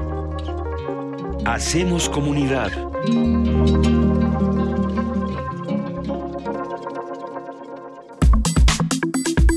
Nota Nacional. Desde 1991, el Centro de Investigaciones y Estudios Superiores en Antropología Social, que se conoce como el CIESAS, en colaboración con la Comisión Nacional para el Desarrollo de los Pueblos Indígenas, imparte la maestría en Lingüística Indoamericana. A lo largo de estos 26 años, se ha logrado estructurar un modelo educativo único entre los programas de posgrado en la materia y conformar el perfil de la maestría en Lingüística Indoamericana con base en tres principios básicos. Ahí les van. Uno es la especialización en lenguas amerindias para formar especialistas que se ocupen de la documentación, desarrollo y mantenimiento de las lenguas indoamericanas. Dos, el énfasis en la relación entre la investigación lingüística y disciplinas afines, educación, antropología, sociolingüística, adquisición del lenguaje. Y tercero, la formación de especialistas hablantes de una lengua indígena como primera o segunda lengua. El objetivo de la maestría es precisamente formar lingüistas capaces de investigar, ejercer la docencia e invertir en el, intervenir también en el diseño de proyectos y políticas públicas dirigidas al conocimiento y desarrollo de las lenguas en sociedades multilingües. Hoy conversaremos sobre esta maestría, su origen, desarrollo y resultados hasta la fecha con la doctora Regina Martínez Casas, que es directora académica del CIESAS. Buenos días, Regina, ¿cómo está? Muy bien, gracias. Buenos días. Doctora, ¿cómo nace este proyecto? ¿De dónde viene y, y hacia dónde va? Mire, eh, tiene un antecedente desde 1979 en lo que fue origen del CIESAS, que se llamó Oficina, y eh, en 1979 se funda una licenciatura en etnolingüística a partir de un convenio entre el CICINA, que hoy es el CIESAS, y eh, el magisterio, en particular el magisterio indígena. Y esta licenciatura tiene dos promociones, una que arranca en 1979 y otra en 1982. El programa se cancela en 1986 después de haber graduado a 100 eh, docentes del magisterio indígena y eh, se reabre ya como maestría en 1990 para eh, iniciar clases con la primera generación en 1991 como señala su nota.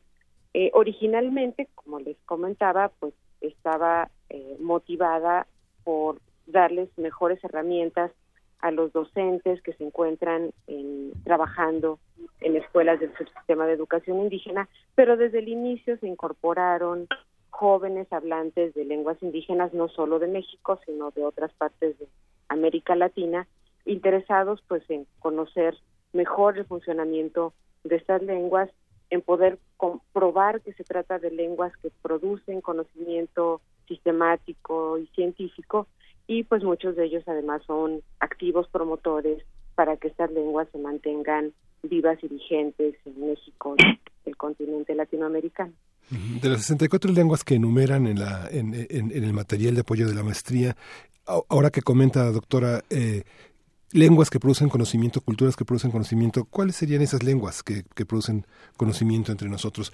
¿Hay una, ¿Hay una posibilidad de articular las lenguas que se hablan en México, como se articulan, por ejemplo, las variaciones del alemán en Alemania o el mosaico de, lenguas en la cultura europea? ¿Tendríamos que pensar así la, la diversidad lingüística mexicana o cómo se tendría que pensar? ¿Es posible articularla? Cómo se vinculan los estudiantes de una maestría que hablan distintas lenguas y serán docentes y, pensarán y documentarán el imaginario de sus propias lenguas. Bueno, la diversidad lingüística en México es enorme, muchísimo más grande que la que se cuenta en Europa. Entonces, solo en México hay 11 familias lingüísticas diferentes y eso implica que se trata de sistemas comunicativos que no no son inteligibles entre sí, es decir, no se puede establecer un una conversación entre hablantes de lenguas que pertenecen a familias lingüísticas diferentes. Pero lo que es muy valioso es el trabajo comparativo. Ha sido una herramienta de trabajo desde que iniciamos nosotros eh, con este programa y entonces eh, los estudiantes y también el cuerpo docente aprendemos mucho de cómo funcionan estas lenguas y cómo codifican el conocimiento del mundo a partir de la comparación entre cómo lo hacen lenguas que tienen diferentes características formales. A ver, ¿y qué pasa cuando vuelven a las comunidades eh, estos graduados, eh, estos egresados de, de la maestría eh, del CIESAS, doctora? Bueno, Luisa, pues pasan muchas cosas, porque no todos son iguales. Este, como en cualquier espacio educativo, pues algunos deciden dedicarse más a la investigación básica, muchos de ellos regresan a vincularse a la docencia en diferentes niveles educativos. Tenemos graduados del posgrado que son profesores desde preescolar hasta posgrado en el nivel universitario. Algunos de ellos se encuentran además también trabajando en universidades fuera del país y en sus propias comunidades muchos desarrollan proyectos eh, de manera, digamos, paralela a su trabajo académico cuando se encuentran trabajando pues en, espacios educativos en la Ciudad de México o en, o en otras grandes ciudades. Entonces, eh, pues lo que tenemos son académicos que por un lado se encuentran muy comprometidos con el estudio de esta diversidad lingüística regional, pero por otro lado, pues también comprometidos con la dinámica del uso de sus lenguas en sus regiones sabemos que la, las ofertas de trabajo en buena parte de las regiones indígenas de México no son eh, no son muchas y, en términos generales no es fácil que un posgraduado encuentre un trabajo acorde a su formación académica, salvo en las universidades interculturales. Pero muchos de ellos lo que hacen es pues dividir su labor eh, en investigación y aplicación de estas investigaciones en diferentes espacios. ¿Y cómo se y, qué pasa con estas comunidades? O sea, la idea sería un poco como la onda expansiva. Ajá, ¿qué pasa cuando cuando cuando hay esta posibilidad de ejercer una y, de, y de utilizar esos saberes para adquirir un, grado académico, que eso es lo que no está del todo normal, no, está normalizado, no del todo, no está nada normalizado en nuestro sistema académico tradicional. No, y bueno, algo que, que no se comentó al arranque de la nota es que también contamos con un doctorado. El doctorado es más nuevo, se arranca en 2010 y se han graduado ya las la primera generación está por graduarse la segunda. Entonces, pues menos hay un espacio eh, que se conciba desde pequeñas comunidades para dar, eh, digamos, un, un empleo acorde a esa formación, tanto egresados de maestría como de doctorado. Pero efectivamente hay varios efectos inmediatos. Por un lado, en las comunidades se puede percibir que hay una revalorización no solo de las lenguas, sino de los jóvenes que las hablan y que se encuentran comprometidos con su desarrollo. Y entonces empiezan a pasar de ser vistas como lenguas estigmatizadas, en donde no se puede generar, desde las que no se puede generar conocimiento y que pues sabemos todos que son lenguas fuertemente discriminadas, a la posibilidad de que sus hablantes tengan acceso a espacios de investigación desde instituciones de formación de posgraduados como el CIESAS y entonces eh, se empiece a ir quitando un poco del estigma que sufren estas lenguas y las comunidades que las hablan. Y por otro lado, pues también hay un efecto eh, más, digamos, desde una perspectiva más macro sociolingüística, porque bueno, se muestra cómo desde estas lenguas se está generando una forma de conocimiento que no es igual a la que normalmente tenemos acceso en las universidades llamémosle convencional. Y, yo me pregunto en ese sentido, ¿qué, qué obstáculos, qué, qué, nuevos retos o dificultades han encontrado en el camino? Porque generar otras formas de conocimiento eh, suele chocar con, con las eh, formas usuales de conocimiento a las que estamos acostumbrados, más en, en un país como el que estamos, en un mundo en el, como, como este en el que vivimos. Por ejemplo, en el doctorado que, que tiene apenas estos estos 10 años, menos de 10 años, menos, de 10 años, eh, ¿qué dificultades han encontrado y, y qué, qué, están planteando a lo mejor para, para enriquecer este programa? Bueno, nos hemos enfrentado a muchísimos prejuicios, desde pues colegas que consideran que el trabajo que hacemos no es un trabajo de construcción simétrica de conocimiento, es decir, que los jóvenes que se están formando con nosotros son una especie de fuente inagotable de datos lingüísticos para los lingüistas, hasta prejuicios que van, eh, digamos, más allá y que plantean que se trata de lenguas que no pueden sistematizar el conocimiento desde una perspectiva estrictamente científica.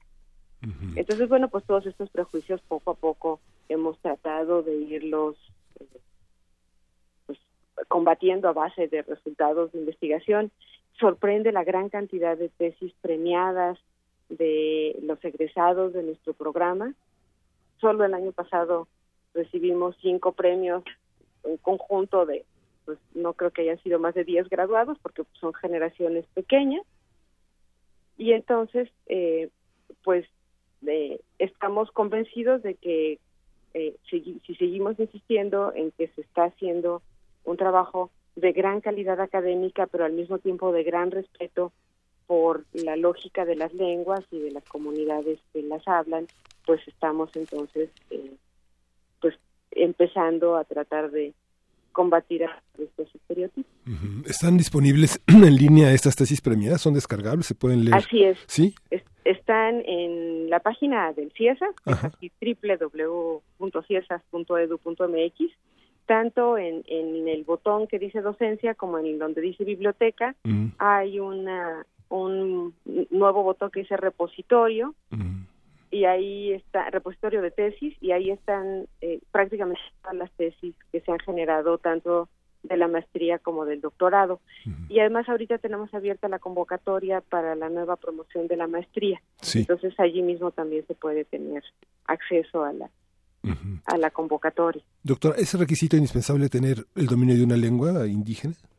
Sí, y puede ser como segunda, tercera, décima lengua, no tiene que no tiene que ser hablantes nativos, aunque la mayoría de nuestros estudiantes de hecho son hablantes nativos porque pues en México no existe una tradición de aprender lenguas originarias como segundas lenguas. Pero sí es requisito conocer la lengua que se va a trabajar, porque la mayor parte de nuestros estudiantes no se formaron a nivel licenciatura como lingüistas. Y entonces, pues en los dos años de la maestría no podemos enseñarles la disciplina y además la lengua que van a trabajar pero por otro lado, eh, porque nos parece muy importante darles este espacio privilegiado a los hablantes de lenguas originarias que no fácilmente pueden tener acceso a estudios de posgrado de pues de un nivel de competencia internacional como es como son nuestros programas. Tienen el apoyo del CONACIT. Eh, Así es. Pueden estar dos años apoyados para dedicarse a estudiar tiempo completo. Exacto, tanto la maestría como el doctorado están en el padrón de posgrados de CONACYT y nuestros muchachos reciben los apoyos del propio CONACYT y los que les damos desde el CIESAS y también pues el, la eh, asociación virtuosa que hemos tenido por muchos años con la Comisión Nacional para el Desarrollo de los Pueblos Indígenas. No se trata, perdón. No, sí, por favor, continúa. No, no, que les quería comentar que no, no es un no lo vemos como un programa de la llamada acción afirmativa, o sea, no es un programa para compensar a, un sector, sino para darle el espacio que estamos convencidos que se merece y que nos ha permitido tener acceso, pues también por, por efecto de la discriminación. Claro. Cuando uno recorre algún posgrado, mucha gente dice, espero que al terminar esto tenga un mejor trabajo, mayores ingresos y ser más importante. Que la tiene que quedar. dice que así es. Sí, aunque tiene que quedar claro aquí que muchas de las personas van a, van a hacer este posgrado para entender mejor su propia realidad lingüística, sea lo que sea, y hacer proyectos con la gente eh, en esos términos. Tal vez la ventaja que pueda tener un egresado del CIESAS es que se acostumbra, tendrá la costumbre de producir conocimiento y de escribir y de llevar eh, su propia realidad eh, comunitaria a espacios internacionales de comprensión de ese espacio, que enriquecerán de alguna manera el espacio de todos nosotros, ¿no? Bueno, además ahorita mencionaste algo que es muy importante. La mayor parte de las lenguas que se hablan en nuestro país no cuentan con una tradición escrita.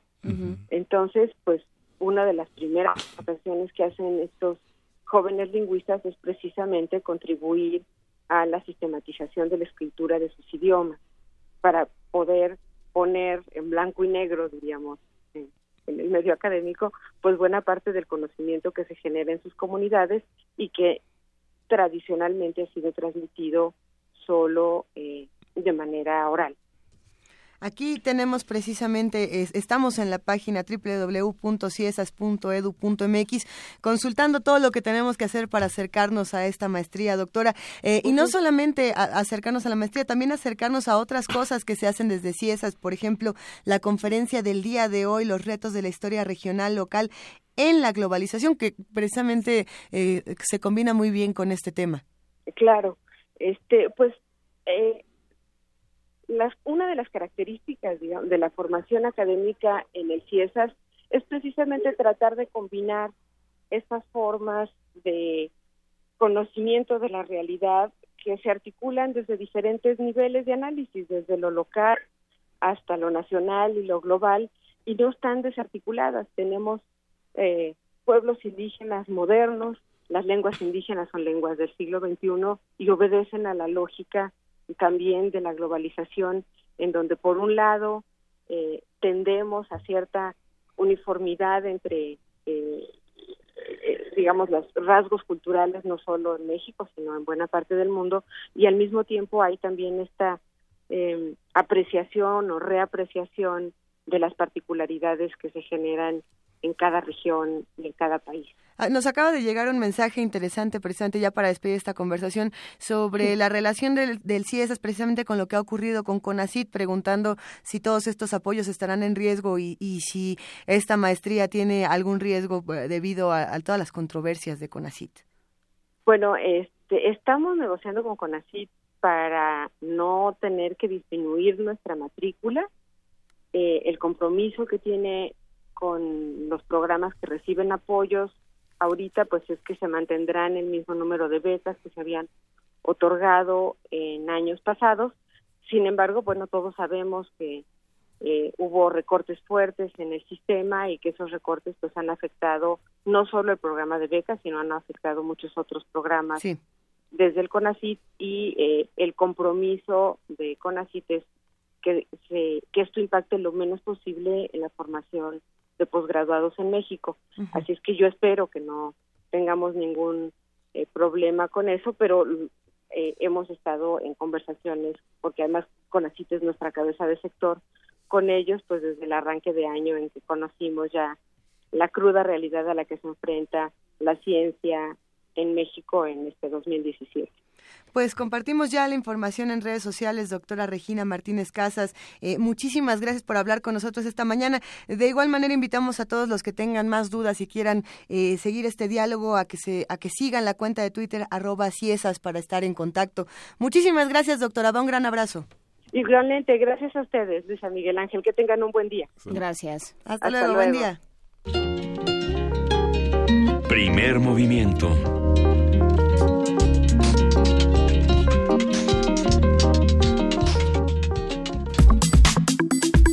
Nota Internacional. Este martes, Estados Unidos anunció que prohibirá a los pasajeros aéreos procedentes de ocho países de mayoría musulmana de Medio Oriente y el norte de África cargar en la cabina teléfonos, ordenadores y tabletas mayores que un teléfono celular de talla normal. Hay que preguntarnos qué es esto de la talla normal porque mi teléfono ya mide más que mi propia cabeza, habrá que ver. Eh, todo esto por temor a que escondan una bomba. A este anuncio se unió Reino Unido horas después, según informó en un comunicado un portavoz del gobierno, quien afirmó que la seguridad de los viajeros es su prioridad y calificó estas medidas como necesarias, efectivas y proporcionadas. Aquí entra Teresa May. No me digan que, esto va, esto tiene que ver esto con Teresa no May. va a ir con, por Teresa May. ¿De verdad? No. No, ok. Bueno, los países afectados con esta prohibición son Turquía, Líbano, Jordania, Egipto, Túnez, Arabia Saudí, Qatar, Emiratos Árabes Unidos y Marruecos. A raíz de las nuevas restricciones que impone el gobierno estadounidense para los vuelos desde aeropuertos de países árabes, hablaremos sobre la relación entre estos dos territorios y sus posibles consecuencias con el doctor Moisés Garduño, quien es profesor de la Facultad de Ciencias Políticas y Sociales de la UNAM y es especialista en estudios árabes y islámicos contemporáneos. Buenos días, doctor. Buenos días, buenos días Miguel, Juan Inés, Luisa, encantado de estar aquí con ustedes nuevamente. Muy buenos días al auditorio también. Qué gusto escucharte, Moisés, como siempre. A ver, ahora qué pasó, ya no podemos eh, tener teléfono, ah, bueno, nada más si no somos de estos ocho países, no podemos tener un teléfono mayor al, tele, al tamaño normal porque traemos bombas, o cómo leemos todos estos anuncios. Eh, es una medida, primero tiene un matiz directamente económico. Se está utilizando el discurso anti-musulmán o islamofóbico para pues hacer caso a las actividades de lobby de las aerolíneas estadounidenses que han visto cómo las aerolíneas árabes, particularmente dos, que son Fly Emirates y Qatar Airways, también Etihad han eh, no solamente duplicado pues el número de vuelos domésticos en Estados Unidos, sino que de acuerdo con el portal de Al Jazeera, pues del 2004 al 2016 pasaron de cerca de pues 400 vuelos en el 2004 a cerca de 3000 o más en el año pasado. Pero esto no es todo, eh, aunque la medida es absurda porque se supone que si no llevas los celulares entonces los tienes que meter en el equipaje. Pues acuérdense también que las baterías muchas veces sometidas a cambios bruscos de presión y de temperatura pues pueden explotar y eso puede ser más peligroso incluso en las en las este las maletas que van eh, documentadas que incluso en cabina. Entonces, en términos, digamos, de seguridad, tal cual, es una medida absurda y contraproducente. Entonces, yo creo que responde más bien a esta medida de contención de las líneas aéreas árabes, que no solamente han duplicado estos vuelos domésticos que he mencionado, sino que también, pues, en los últimos años se han ubicado dentro de las 10 aerolíneas más eficientes de todo el mundo. Y con esto, pues cito un portal que es el de Skytrax, que es una consultora que se dedica a premiar a las aerolíneas a nivel internacional por su nivel de eficiencia, su puntualidad, su servicio. Y sucede que en el 2016, pues del top 10 de estas aerolíneas a nivel mundial, eh, las dos primeras son Fly Emirates y Qatar Airways. Basta señalar que ninguna de las 10 eh, que están en este top 10, ninguna de ellas es estadounidense, ¿no? Está Singapore Airlines, eh, Etihad, otras aerolíneas turcas, una muy famosa, pero no están las aerolíneas estadounidenses. Pero eso no es todo. Incluso eh, el propio Skytrax, este portal, que para variar es de Reino Unido, entonces también ahí tiene un matiz importante porque no es ninguna consultora árabe ni asiática la que está haciendo estas estadísticas, pues señala que de los premios otorgados a la mejor aerolínea del mundo, que por cierto Qatar Airways este pues está señalada también ahí este como una de las más premiadas también en los últimos eh, en los últimos cinco años. Desde el año 2001 hasta el 2015 ninguna eh, estadounidense ha sido premiada también. Entonces eso qué quiere decir pues que las aerolíneas árabes particularmente eh, pues han estado siendo más eficientes, han estado ofreciendo mejores servicios a la misma población estadounidense y han desplazado el mercado. Eh, que en los vuelos domésticos y en los vuelos internacionales. ¿no? Otra cuestión, por ejemplo, hablamos de los aeropuertos, por ejemplo, ¿no? ninguno de los top 10 aeropuertos a nivel internacional, por el medio de esta consultora, ningún aeropuerto estadounidense figura también. O sea que las aerolíneas van de la mano con el servicio que se presta en los aeropuertos. Tenemos aeropuertos los mejores según ese portal en Singapur, en Tokio, Hong Kong, ¿no? Incluso también ahí en Doha, en este en Qatar, pero ninguno, ninguno al menos en los 20 primeros lugares de esta consultora, ninguno es estadounidense.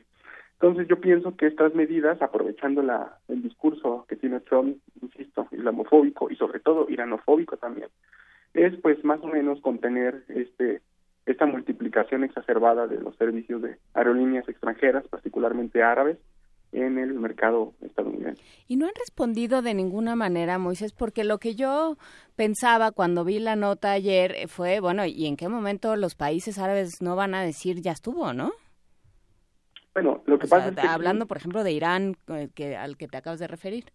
Sí, bueno, recordemos, Irán eh, no es un país árabe, es un país de mayoría de ciudad eh, persa, pero aquí lo importante es que las personas iraníes que viajan a Estados Unidos, como no hay vuelos directos entre Teherán y Washington o a cualquier otra ciudad de Estados Unidos, entonces utilizan las aerolíneas eh, árabes para volar del Golfo Pérsico o de otros lados donde esté la diáspora hacia Estados Unidos. Yo creo que por eso las medidas aplican solamente para vuelos que van entrando a Estados Unidos y no para los que salen porque yo creo que eh, el gobierno estadounidense tiene más control de la venta de boletos, los servicios, la promoción o la publicidad al interior de Estados Unidos que en los países de árabes del Golfo. Entonces, eh, pues ellos, yo pienso que van a tener una este, una respuesta, pero no a nivel de los países, sino a nivel de las aerolíneas, mm. porque mm, este conflicto, insisto, es un conflicto de compañías transnacionales, bueno, de compañías de líneas aéreas que han estado haciendo una labor de lobby con Donald Trump, particularmente hablando de tres aerolíneas que se han visto afectadas por esta, eh, digamos, eh, eh, este avance de las aerolíneas aéreas. Son American Airlines, United Airlines y Delta Airlines, por ejemplo son estas tres que de acuerdo con diferentes portales de noticias, entrevistas, en la misma eh, este, CNN, varias noticias que hemos visto en estos últimos dos días, han sido los que más han estado enojados, molestos y le han reclamado a Donald Trump medidas en contra de este del avance de las aerolíneas árabes. Entonces, así hay que esperar una respuesta, pero no de los gobiernos, o tal vez sí, pero acompañando al interés de las de las pues de las empresas que, acabamos de mencionar. A ver, aquí mandan un mensaje que me llama mucho la atención. Dice, eh, Estados Unidos está usando discursos racistas para ocultar manejos neoliberales. No estoy tan, tan segura a qué se refiere, pero a ver, Moisés, ¿cómo, ves este asunto? ¿Qué haces con eso? ¿Qué haces tú con esto, Moisés? No, miren, pues aquí las aerolíneas, todas las que acabamos de mencionar, tienen una política neoliberal, este, es muy difícil tener otro tipo de políticas en, en, en el área de los transportes siempre se maneja eh, de una manera pues como una empresa el mejor precio el mejor servicio y este eh, siempre será como el más codiciado no eh, yo creo que lo que a lo que se refiere el mensaje tiene que ver con la protección de las empresas estadounidenses que tienen que ver también pues con la misma política de Donald Trump desde la campaña en la que estaba como candidato presidencial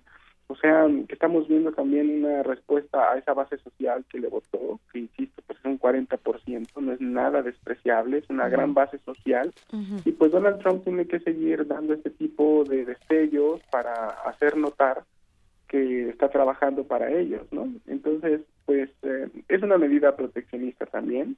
Eh, y bueno, yo creo que mm, está utilizando el discurso, pero la medida de seguridad sí es totalmente absurda es decir, no poder llevar las, los aparatos que cada vez crecen más, como decían, es este es algo totalmente eh, primero que pues eh, va en contra de cualquier libertad que uno tenga de llevar o no llevar su equipaje, pero sobre todo si no se puede llevar en la cabina es totalmente contraproducente, es peligroso hacerlo en, en, en las maletas que se documentan.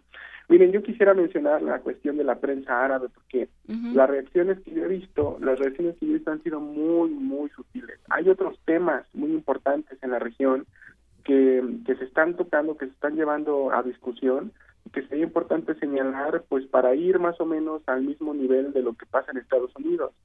O sea, que no, no sigamos a la región de Oriente Medio solamente porque a Donald Trump se le ocurre firmar tal o cual decreto o apoyar a tal aerolínea para este, contener a otras, sino que también hay otros temas igual de relevantes que nos pueden ayudar a seguirle la pista a la región. Por ejemplo, en, días pasados renunció Rima, Rima Jalaf, que fue la jefa de la Comisión Económica y Social para Asia Occidental de Naciones Unidas, eh, comisión que publicó un, eh, reporte, un reporte que, que se llamó Las prácticas de Israel hacia los palestinos y la cuestión del apartheid, un, un reporte, el primero en su tipo, publicado en Beirut por esta comisión, muy crítico y que ha, eh, ha eh, desatado pues incluso las presiones al interior de Naciones Unidas para que la misma Rima Jalaf en sus declaraciones dijera que renuncia pero precisamente por estas presiones que intentaron, intentaron censurar este reporte. La aprehensión, por ejemplo, en Emiratos Árabes Unidos de Ahmed Mansour, un poeta ingeniero arrestado por criticar el régimen en Facebook. Este, mientras Donald Trump hace esto de las aerolíneas, en Irak están ah, ocurriendo varios atentados en Mosul, justamente al tiempo que Donald Trump está convocando a una coalición de 68 países para terminar con Estado Islámico. Hasta el 2016, Naciones Unidas dijo que habían muerto 7.000 civiles en Irak solamente en ese año.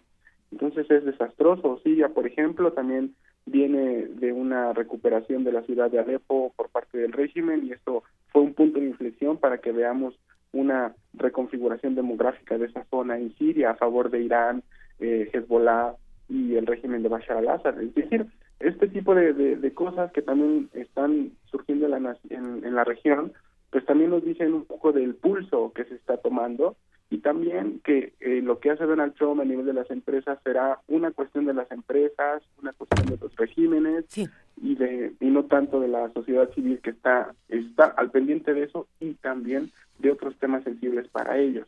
Sí, en ese, en ese sentido, ¿cómo se enmarca, no pensando en esto, la reunión de hoy de la, en Washington de la coalición para combatir a ISIS, ¿no? que yo escuchaba a un, a un reportero de la región decir lo único que va a pasar es que van a tirar montones de, de bombas, van a acabar con todo lo que no han acabado todavía y no va a pasar nada. Sí, hay, un, hay dos principales aliados eh, de Trump en esta, en esta coalición. Eh, recordemos que Trump, ah, después de viajar a Israel, eh, se entrevistó con sus homólogos de Arabia Saudí. Entonces, Arabia Saudí, eh, Estados Unidos y esta coalición están liderando pues este ataque contra ISIS, sobre todo también para plantear una contención directa a Irán. ¿no? Eso es lo que la política exterior de Donald Trump, al menos hasta el momento, está perfilando en esta reunión. Todos los países que están inmiscuidos ahí han tenido algún tipo de, eh, pues sí, de realineamiento con Estados Unidos, pero para contener a Irán, que ha crecido enormemente, Irán ha crecido enormemente en Irak después de la intervención de Estados Unidos en el año 2003. Después del 2003 hasta ahora, Irán controla todo el sur de Irak, desde Bagdad hasta Basora y la salida del Golfo Pérsico, creando infraestructura, por ejemplo, plantas para producir electricidad, hoteles, mercados, para una ruta en la cual se alberga a la peregrinación más grande del mundo musulmán, incluso más grande que la Meca, la peregrinación a la Meca, que es la peregrinación a Kerbala y Najaf, que es dos ciudades iraquíes que albergan una gran población chiita año con año, y, que, y que todo esto ha sido aprovechado por Irán, que a pesar de que no lleva el mismo chiismo que los iraquíes, y ha aprovechado para crear infraestructura para los peregrinos, y esto ha empoderado enormemente al país este persa en, en, en Irak. Esto Donald Trump, Arabia Saudí y la coalición está viendo a Estado Islámico como otra vez el gran pretexto para militarizar nuevamente Irak, porque es ahí donde pretenden nuevamente bombardear e ir minando la eh, pues la influencia que han construido los iraníes paradójicamente tras la misma intervención que hizo Bush en, en, su momento. Más o menos yo así leo esto que, que se está perfilando y yo creo que sí es necesario para Donald Trump porque Donald Trump necesita una guerra es decir, necesita al menos un estado de guerra en donde se puedan seguir justificando estas medidas de las aerolíneas, otras de las visas. El, presupuesto que acaba de presentar. Que acaba de presentar en un aumento del 10%. Necesita, si no una guerra, un estado de guerra. Esto lo han dicho muchísimos este, activistas y, y, intelectuales también de la región, en donde Donald Trump pues pueda mantener ese espectro de Daesh o de Estado Islámico, ese espectro de Irán, el espectro del terrorismo islámico, de las amenazas a su seguridad. Y si bien no ocurre una guerra a gran escala, que esperemos que no, que no ocurra, porque sería totalmente devastador para la región que de por sí ya está fragmentada por Libia, Yemen, Siria, Irak, etcétera. Eh, entonces, si no ocurre la guerra así, un estado de guerra que mantenga esta tensión es lo más útil para Donald Trump para que siga avanzando en esto que acabamos de analizar hoy y en otras posteriores, eh, digamos, decisiones que vaya a tomar. ¿Existe algún contrapeso internacional? ¿No? Yo creo que ahí está el tema. Sí, hay varios, varios eh, que no contrapesos. sea Rusia o por China. supuesto, por supuesto que sí, hay varios contrapesos. Alemania, eh, Rusia, eh, la misma China, el mismo Irán también no es un, un país tan fácil de intervenir como lo fue Irak en su momento, eh, por diferentes circunstancias y, herramientas geopolíticas que tiene, ¿no? El estrecho de Hormuz, el programa nuclear, su programa de misiles. Eh, hay elementos de disuasión para que Donald Trump no escale más la violencia en el Medio Oriente. Sin embargo, eh, me atrevo a decir que no representa una garantía porque una de las características de Donald Trump, aunque suene paradójico, es la gran incertidumbre que tenemos hasta la fecha de las decisiones que puede tomar en, en, en ciertos momentos críticos de una región como la del Medio Oriente. Entonces, ante esa incertidumbre que es la característica principal por la cual se puede describir ahorita su política exterior, no podemos garantizar que no suceda. Pero de que hay, efectivamente hay, ¿no? Este, la deuda china, las declaraciones de la canciller alemana y todo esto que acabamos de mencionar.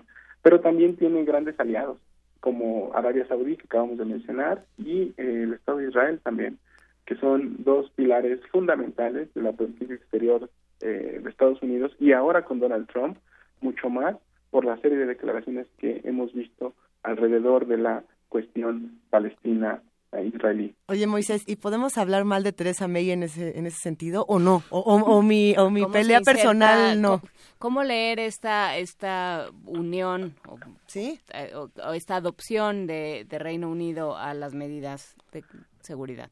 Bueno, eh, sí, históricamente eh, Estados Unidos y Reino Unido pues han compartido eh, su política exterior en el Medio Oriente, particularmente desde la guerra en Irak, ¿no? Desde la invasión en Irak con Tony Blair, para variar después pidió disculpas, el año pasado pidió disculpas por llevar al pueblo inglés a la guerra con Irak. Y eso, bueno, no nunca se echó para atrás, solo pidió disculpas, pero dijo que era necesario terminar con el diablo de Saddam Hussein. Esas fueron sus palabras. Y ni siquiera fueron disculpas tan disculpas, pero bueno, ya, ya después bien, veremos.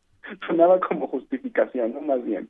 Eh, pero ahora yo pienso que tiene justamente una, eh, una política muy parecida ¿no? de, de utilizar, sobre todo en Reino Unido, pues eh, los conservadores ven un problema en la migración, al igual que eh, sus homólogos en Estados Unidos, ¿no? la migración de Pakistán, de la India, de los países cuya frontera ellos cruzaron primero, ¿no? Y, después ahora no aceptan la, la serie de migraciones que, que pues la colonización y luego los gobiernos postcoloniales causaron. Entonces, eh, siento que las políticas ahí de las élites conservadoras en Reino Unido van de la mano y no es por hablar mal, sino es una cuestión estratégica política para una base social particular que así lo ve, porque así se lo han planteado. El otro como un enemigo, como ese enemigo que cohesiona a toda esa gente que está en un debate interno, tanto en Reino Unido como en Estados Unidos, y es siempre culpar al otro la mejor salida y la más fácil para este tipo de élites.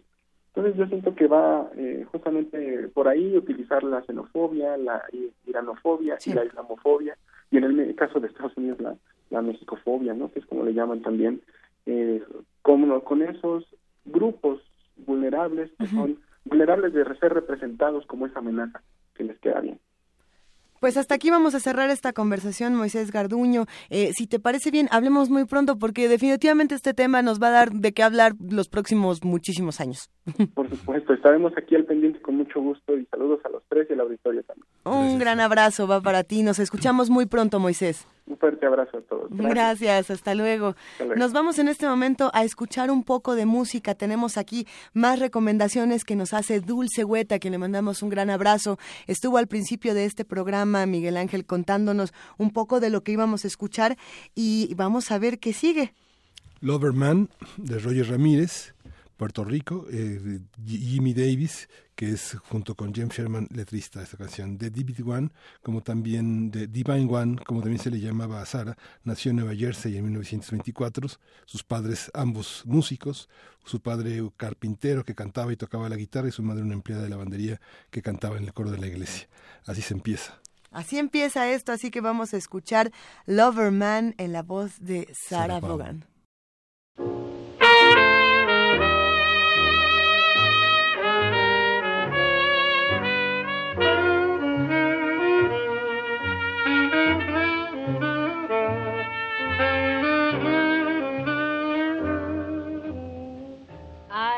Know why, but I'm feeling so sad.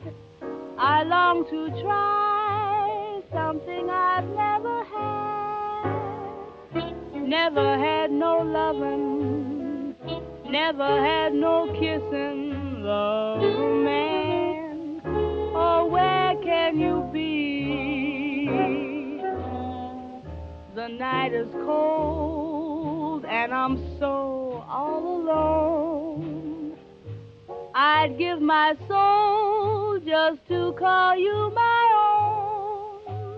own. Got a moon above me, but no one to love me, love a man.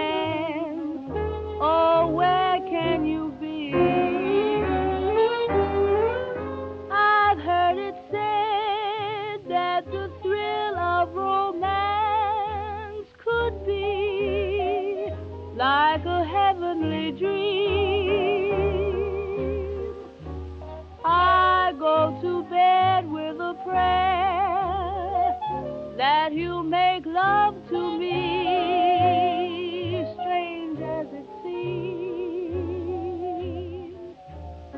Someday we'll meet and you dry all my tears and whisper sweet little things in my ears, a hugging and a kissing. Oh, what we've been missing, love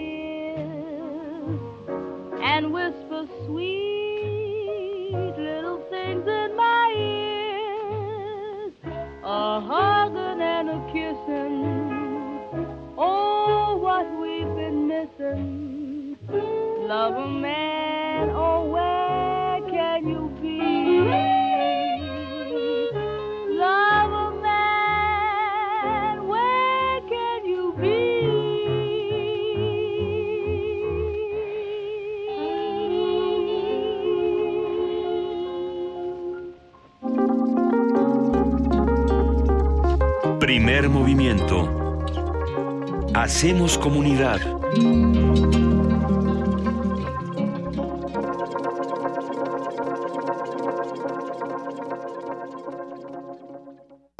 Corte informativo.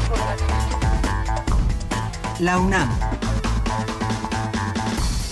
La UNAM es una de las dos instituciones más confiables del país según la encuesta nacional trimestral Confianza en Instituciones correspondiente a marzo de 2017, elaborado por la empresa Buendí Laredo. De acuerdo con el sondeo, la Universidad Nacional se ubica en segundo lugar detrás de la Marina Armada de México, pero supera a la Iglesia Católica y al Ejército Mexicano.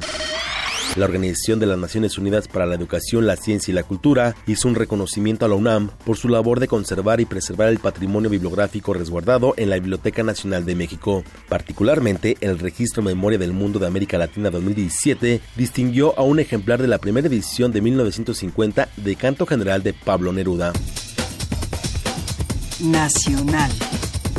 El gobierno de México suspendió de forma inmediata la importación de productos cárnicos de Brasil luego de recibir la alerta sanitaria por adulteración de carne de res en el país sudamericano. Humberto Castillejos, consejero jurídico del gobierno federal, indicó que las controversias de inconstitucionalidad iniciadas por la federación son porque en la constitución de la Ciudad de México se violan atribuciones del órgano jurídico nacional. Negó que se trata de un ataque al jefe de gobierno capitalino. Miguel Ángel Mancera aseguró que la constitución de la Ciudad de México será más fuerte después del proceso de impugnaciones. El juez ordenó el embargo de una propiedad de la presidenta del PRD Alejandra Barrales y de dos familiares por una deuda de al menos 12 millones de pesos. Esto luego de contraer una deuda con Antonio Abad García. La Comisión de Transporte de la Cámara de Diputados aprobó el dictamen que prevé endurecer las sanciones a líneas aéreas que abusen de los pasajeros. Se prevé penalizar a las aerolíneas por demoras injustificadas, publicidad engañosa, cancelación arbitraria de vuelos y boletos. Economía y finanzas. El Servicio de Administración Tributaria informó que hasta el 12 de marzo se han regresado 976 millones de pesos de capital que estaban en el extranjero para invertirse en México. Internacional. Abdiel Hernández Mendoza, académico de la Facultad de Estudios Superiores Aragón, habló en Radio UNAM sobre la prohibición de que los pasajeros que viajan a Estados Unidos a través de nueve aerolíneas de Medio Oriente lleven dispositivos móviles. La política estadounidense se está concentrando más en, en términos de lo que es el, el miedo, ¿no? Eh, esta relación muy directa que hay entre el tema que ellos hablan como seguridad internacional o seguridad nacional, pues ha de alguna manera implicado la creación de más miedo y el uso de este como una doctrina de elaboración de políticas intervencionistas. De manera efectiva las relaciones con los demás países, eh, e insisto, sus aliados y socios en una primera instancia pues, se van a ver afectados.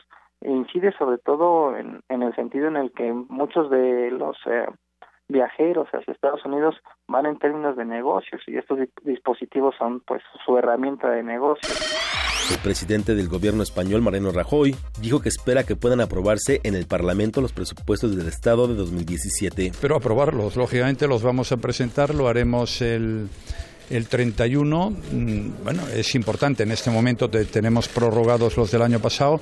Es verdad que hay algunas cosas que están resueltas, como la cantidad máxima que podemos gastar, como todo el tema de ingresos, pero creo que es bueno para España que haya un presupuesto, porque ahí se toman decisiones que afectan a, a la vida de los ciudadanos. En tanto, Pablo Iglesias, líder del partido Podemos, aseguró que el jefe del gobierno español no toma muy en serio el informe de los letrados del Congreso que aconseja un uso restrictivo de la capacidad de veto. He estado yo reflexionando sobre la expresión que utilizaría usted.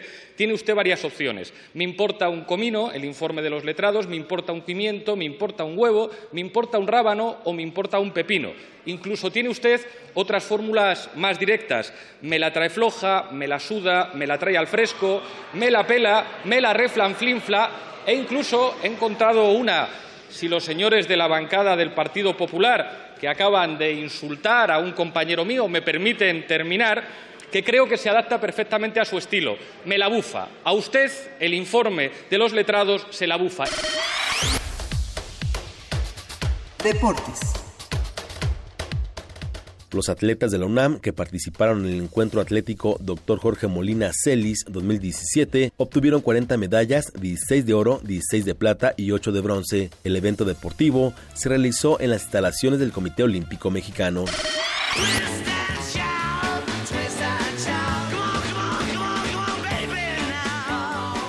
Un día como hoy.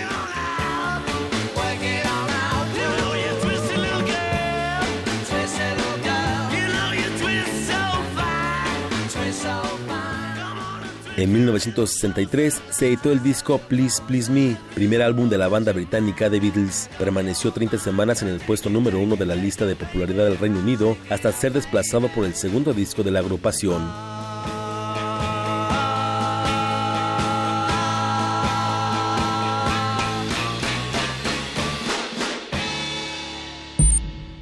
Escuchas XEUN Radio UNAM.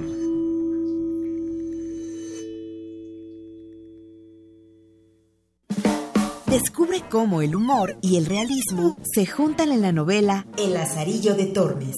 Oh, señor mío, dije yo entonces, a cuánta miseria y fortuna y desastres estamos puestos los nacidos, y cuán poco duran los placeres de esta nuestra trabajosa vida. Encuentra todo esto y más en www.descargacultura.unam.mx.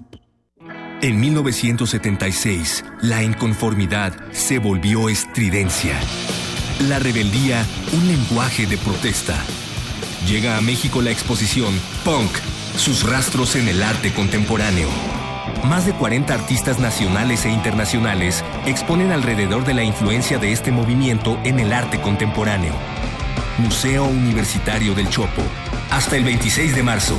Más información en www.chopo.unam.mx. Mamá, hoy tampoco voy a tomar leche. No, hija. Vamos a comprar una. Ándale. Es que no me alcanza. Nos subieron la gasolina. Cuestan más los camiones y las tortillas. Pero yo quiero leche. Ay, hija, si supiera el mal gobierno que tenemos, son unos miserables que no les importamos. Al gobierno, tu bienestar no le importa. Al PT, sí. Por eso, al igual que tú, estamos hasta la madre. Piénsalo bien. Ya no votes por los mismos abusivos. Partido del Trabajo. Dejar huella en cada aula de la UNAM es un deber de un verdadero Puma. Deja tu huella y apoya Fundación UNAM a de cara a miles de universitarios. Súmate 5340-0904 o en www.funam.mx. Contigo hacemos posible lo imposible. Hola, soy Miguel Alcubierre. Vivimos realmente hoy un mundo privilegiado, un mundo en el que hay una explosión de actividad científica y cultural y vale la pena estar siempre bien enterado. Te invitamos al curso Geometría, Geometría Universo, Universo y Gravedad.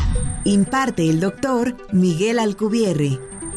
Sala Carlos Chávez del Centro Cultural Universitario, los días 5, 19 y 26 de abril, de las 17 a las 19 horas. Informes al 5622-7070, 5622-6605 o en www.grandesmaestros.unam.mx. El cupo es limitado. Inscríbete ya. Invita el programa grandesmaestros.unam de la Coordinación de Difusión Cultural de la UNAM. Una soprano vaga en pena. Revive el suceso que la condujo a la muerte. Locura, castigo, rebeldía. Heroínas transgresoras. Farsa trágica interpretada por Luz Angélica Uribe. Para mayores de 12 años. Todos los sábados de marzo a las 19 horas en la sala Julián Carrillo de Radio UNAM. Entrada libre. Ven y pierde la cordura.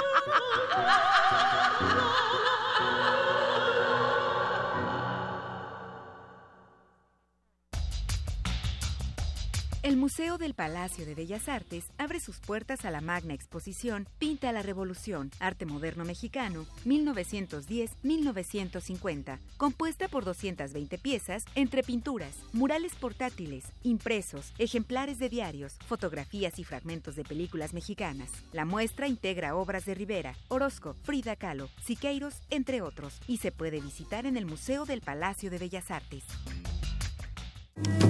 Náhuatl, Mixteco, Maya, Celtal, Tzotzil, Zapoteco, Otomí. Las lenguas originarias de México reunidas en un espacio de interculturalidad. Calme Cali. Calme Cali.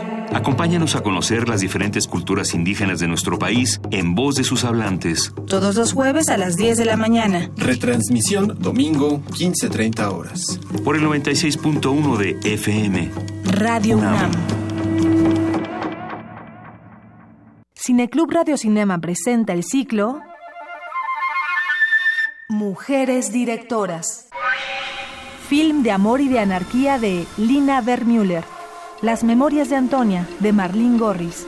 India Song de Marguerite Duras. Olimpia de Leni Riefenstahl. Todos los miércoles de marzo, 18 horas. Sala Julián Carrillo. Adolfo Prieto 133, Colonia del Valle. Entrada libre. Radio UNAM. Mi mejor anzuelo es la seducción. Elijo a mis víctimas, me gano su confianza, las llevo a mi apartamento y, finalmente, al interior de mis entrañas. Radio UNAM te invita a ver La confesión del caníbal. escrita e interpretada por Sergio Rue, bajo la dirección de Eduardo Ruiz Aviñón. Todos los lunes de marzo a las 8 de la noche en la sala Julián Carrillo de Radio UNAM. La entrada es libre. Radio UNAM. Primer movimiento. Podcast y transmisión en directo en www.radiounam.unam.mx.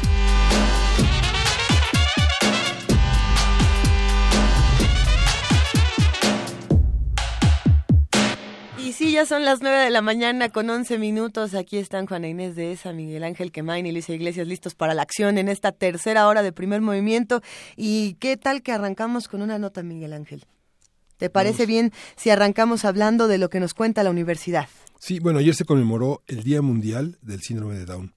Aunque se desconoce la causa de la alteración genética que lo provoca, sí se sabe, sí, lo que sí se sabe es que no está relacionada con la posición social o económica, religiosa o de nacionalidad. Cristina Godínez tiene más información. Venga. El síndrome de Down es un trastorno genético causado por la presencia de una copia extra del cromosoma 21. También se le denomina trisomía del par 21.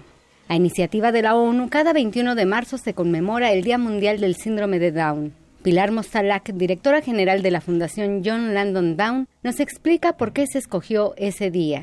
¿Por qué el 21 de marzo? Porque el síndrome de Down es una alteración genética ocasionada por la presencia de un tercer cromosoma que se cuela en el par 21. En lugar de tener dos cromosomas, tenemos tres. Entonces, por eso la Organización de las Naciones Unidas lo toma como el día 21 del tercer mes en relación a esta alteración genética. Y es muy importante conmemorarlo porque es la alteración genética más común de origen genético a nivel mundial. Uno de cada 690 nacimientos nace con esta alteración genética y bueno, es importante el respeto a las personas con síndrome de Down y sobre todo los derechos humanos que tienen igual que cualquier otra persona. Para la directora de la Fundación es muy importante brindar oportunidades de inclusión social y laboral a las personas con síndrome de Down. Nosotros lo hacemos a través de nuestra cadena de cafeterías 321 Arte Café. Tenemos cuatro cafeterías, una dentro de las instalaciones de la Fundación John Langdon Down y es un modelo de inserción único, la verdad es maravilloso porque los alumnos del taller de gastronomía están involucrados en todo el proceso desde la elaboración de los alimentos hasta la venta al público. Entonces, obviamente reciben un sueldo y es una forma de incluirlos sin duda y de brindarles sobre todo todas las herramientas porque ellos tienen toda la capacidad y todo el potencial para llevar una vida autónoma e independiente. Sí pensamos que en México se ha hecho un gran esfuerzo y cada día tenemos mayor información, mayor apertura, mayores oportunidades de trabajo y de inclusión, pero siempre hay más por hacer, ¿no? Cabe señalar que se desconoce la causa de esta alteración genética. Lo que sí se sabe es que no está relacionada con la posición social o económica, religiosa ni de nacionalidad. No obstante, existe mayor predisposición si la madre tiene más de 35 años de edad, pero igual se presenta en casos de madres jóvenes. Para Radio UNAM, Cristina Godínez.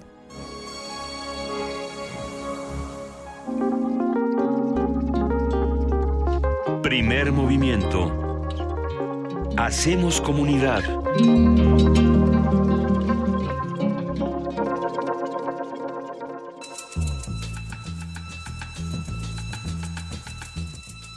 Es hora de poesía necesaria.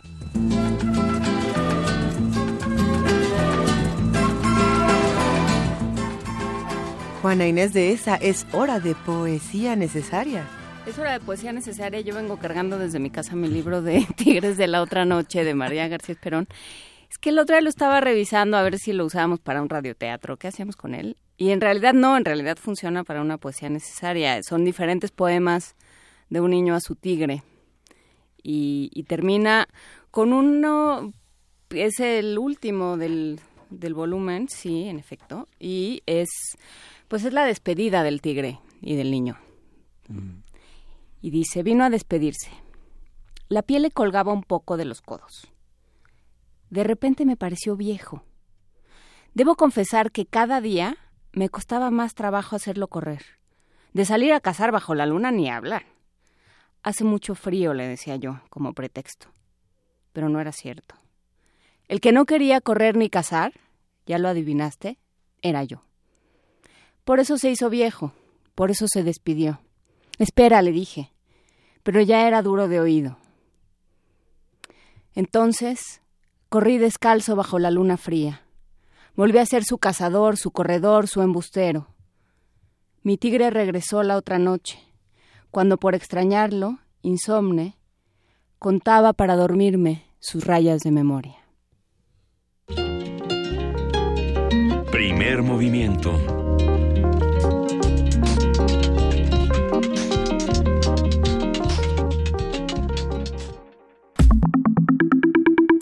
La mesa del día. El libro El murmullo social de la violencia en México de Miriam Bautista Arias expone las experiencias de violencia que los ciudadanos comunes han vivido en el contexto de la guerra contra el narcotráfico. Es una profunda investigación sobre la violencia derivada de la guerra emprendida por Felipe Calderón durante su administración que ha generado miles de víctimas y desaparecidos desde entonces. Esta exploración se planteó desde la perspectiva de la comunicación y el análisis del discurso, pero se apoyó en otras disciplinas que también han abordado el estudio de la violencia. Y bueno, por lo mismo vamos a conversar esta mañana sobre el concepto de murmullo social, lo que implica, cómo se hace visible y cómo se puede controlar o paliar con Miriam Bautista. Ella es doctora en Ciencias Sociales por la UAM Xochimilco, eh, es autora de este libro que tenemos entre manos. Vamos a estar platicando de qué se trata el murmullo social. Eh, bienvenida Miriam, qué gustazo que nos acompañes esta mañana. ¿Qué tal? Buenos días. A ver, ¿qué, qué, de qué estamos hablando cuando hablamos de el murmullo social de la violencia? Bueno, eh, básicamente la idea del murmullo eh, tenía que ver con, tiene que ver con esta necesidad de, yo diría que el murmullo social es lo que está hablando la ciudadanía. Eh, son todas estas cosas que sobre la violencia que se ve en el país se dicen en los espacios más íntimos, ¿no? Este son esto que estamos comentando a partir de las experiencias de la vida cotidiana entre nosotros, pero que no tienen un espacio, me parece, de audibilidad pública que los haga parte de la agenda, ¿no? O sea, estas son las cosas que se dicen como en casa, como entre amigos, en las pláticas de café, las cosas que nos van pasando, pero que a lo mejor nosotros en algún momento no consideramos que tengan la magnitud suficiente como para que estén en los diarios, ¿no? Eh, son nuestras experiencias más cercanas. Creo que eso es el murmullo para mí. Esto que dices está enmarcado hoy en una actitud francamente desafiante del ejército de decirle a los que a los, a los autores de los murmullos que presenten pruebas, ¿no? Cuando el ejército tiene no tiene la autoridad para hacer su propia autocrítica, la autocrítica del ejército es parte de los legisladores que recogen los murmullos. Eh, hay una hay un capítulo dedicado justamente a hablar del ejército. ¿no? Sí, precisamente eh, a mí me parece que, que, aquí, eh, contra esta idea ¿no? de que tiene el ejército, que es el discurso dominante, es el discurso del poder, es el discurso del Estado, ¿no? Es, es este discurso de los daños colaterales, ¿no? Donde, en, con el argumento de contener a la delincuencia organizada, se violan los derechos humanos. Pues justamente todos los casos de violaciones a derechos humanos se, se descalifican, a mí me parece, cuando se insertan en esta lógica de la comprobación. Está el caso tal, el expediente tal, la investigación tal y toda esta cosa jurídica de las pruebas. El, el libro justamente del murmullo social lo aborda como desde otro ángulo, ¿no? Aquí lo que ustedes pueden encontrar, lo que se puede encontrar son relatos, son historias de la vida cotidiana donde la gente te está contando todos los días cuál es el papel de las autoridades, particularmente el ejército, no solamente el ejército. Aquí aparecen otras, por ejemplo, me parece que es muy dramático el caso de las policías locales, en los municipios, sobre todo las policías municipales, y este efecto de poder, de incremento de poder que ellas tienen, pues al momento que se declaran estados de sitio, ¿no? Al momento que, que se pone la seguridad como pretexto para tener a la policía y el ejército Sí. en las calles, pues es un, es, un, es un poder inmenso el que ellos tienen que les permite incurrir en todo tipo de violaciones a los derechos humanos. Pero es un poder que emana también de este murmullo social, eh, porque hablábamos eh, antes de empezar esta esta conversación, Miriam Bautista, hablábamos Luis y yo de si era una eh, de, de por qué empezar a hablar de estos temas tomando como punto de inicio cronológico eh, la La guerra del narco. la guerra ¿no? del narco que le declara el presidente Calderón.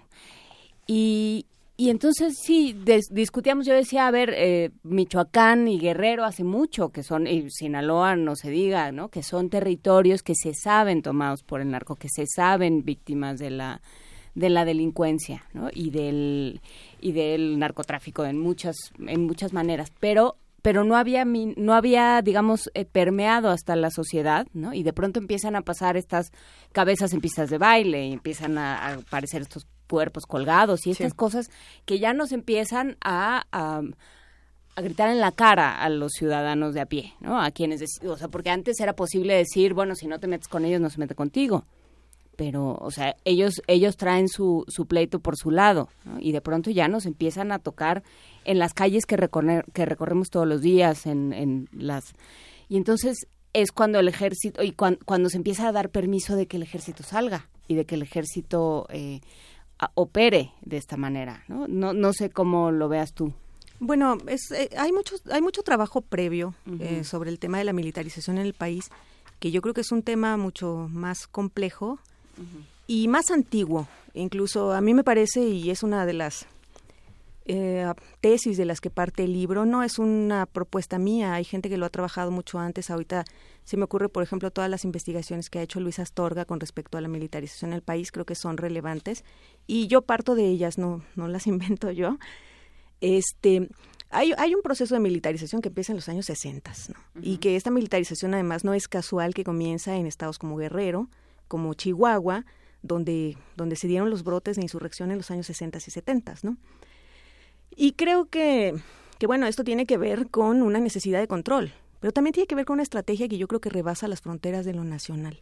No creo que la cosa de la militarización, me parece que Astorga lo, lo trabaja muy bien en un libro sobre la militarización, donde él plantea cómo eh, desde esa época no se empieza a implementar estos operativos, estos programas internacionales, transnacionales, que de alguna manera buscan contener eh, los movimientos de guerrilla, pero también favorecer ciertos procesos sociales. Yo creo que mucha, mucha de, lo que hemos visto recientemente del neoliberalismo no hubiera sido posible sin estos mecanismos de contención. O sea, y lo que yo trato de hacer en el libro justamente era em, tratar de ajustar eso. Me parece que todo el trabajo que se estaba haciendo en ese momento cuando yo empecé a hacer esta investigación que tenía que ver con el narcotráfico se, se quedaba ahí, como si el tema fuera estrictamente el narcotráfico. Hay delincuencia organizada, por lo tanto hay violencia, por lo tanto el Estado tiene que intervenir, y lo más que se juzgaba o se cuestionaba era la efectividad de la estrategia de Calderón. O sea, lo que se decía es, es que no, no funciona tener el ejército en las calles. Pero desde mi punto de vista, el problema no es el narcotráfico, o no solo el narcotráfico. Me parece que el narcotráfico se deja crecer se deja afianzar con una intención, con una cierta premeditación, que no es fácil de presentar pruebas, ¿no? Nos van a decir los del ejército. Este, no es una cosa fácil de probar, pero yo lo que intento hacer en este trabajo justamente es en las zonas que, que abordo, tratar de hacer una reconstrucción de cómo se fue afianzando la violencia para mostrar que esto viene pues desde antes, desde mucho antes, pero que además también hay ahí, eh, es una, son cuestiones multifactoriales, ¿no? Que tienen que ver con problemas, problemáticas económicas, problemáticas sociales, por ejemplo, no es casual que la violencia se dé más en los estados donde ha habido, o en las ciudades particularmente donde ha habido guerrilla, también donde hay más desigualdad económica, donde el Tratado de Libre Comercio acabó con el trabajo del campo, donde se terminó todo lo que era el trabajo para los jornaleros, ¿no? Y entonces donde la gente se va quedando sin opciones, me parece que eso es lo que sucede en el sur. En el norte también hay problemáticas, por ejemplo, en el norte los estados como como Tamaulipas, ¿no? Como Chihuahua, como Nuevo León, que eran estados más bien ricos, ¿no? Con, con este con altas tasas de, de desarrollo, con, con el producto interno bruto más alto del país y que de pronto eh, se, comienzan a colapsarse por la migración que llega, ¿no? Que se vuelve excesiva, que ya no pueden manejar, que no pueden generar servicios, que no. Y cómo todo esto va generando, va detonando situaciones, por ejemplo, yo creo que en la mayoría de los estados donde hay violencia lo que podemos encontrar son cuestiones de despojo, donde la delincuencia organizada, de alguna manera, enrarece el ambiente, posibilitando este tipo de fenómenos, ¿no? ¿Y dónde está el gobierno? Que ahí es donde, o sea, quien tendría que haber operado de alguna manera para que esto no creciera eh, a, a, esos niveles de violencia para que el descontento no se encauzara hacia la violencia y el narcotráfico no, no pudiera campear de manera tan absoluta, eh, sería el gobierno. ¿Qué pasa ahí?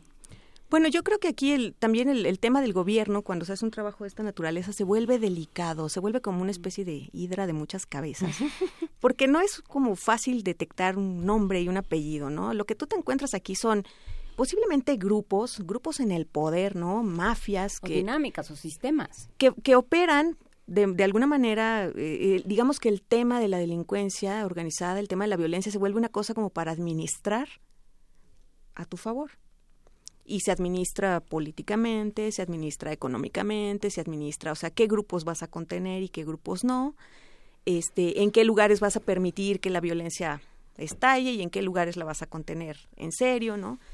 Creo que este, este, este es el, el verdadero problema de la violencia, ¿no? Que se vuelve un arma peligrosa y, y de alguna forma, pues la violencia, los ciudadanos, muchos ciudadanos piden que se contenga, ¿no? En este caso, en el tema del murmullo, pues eh, a mí me parece que lo interesante de lo que dice la gente no es tanto el miedo a la delincuencia organizada, porque este me parece que es natural, pero que creo que las personas lo siguen viendo con una relativa distancia, mientras no les ocurra algo muy específico. Son, las historias hablan de violaciones de parte de las autoridades, ¿no?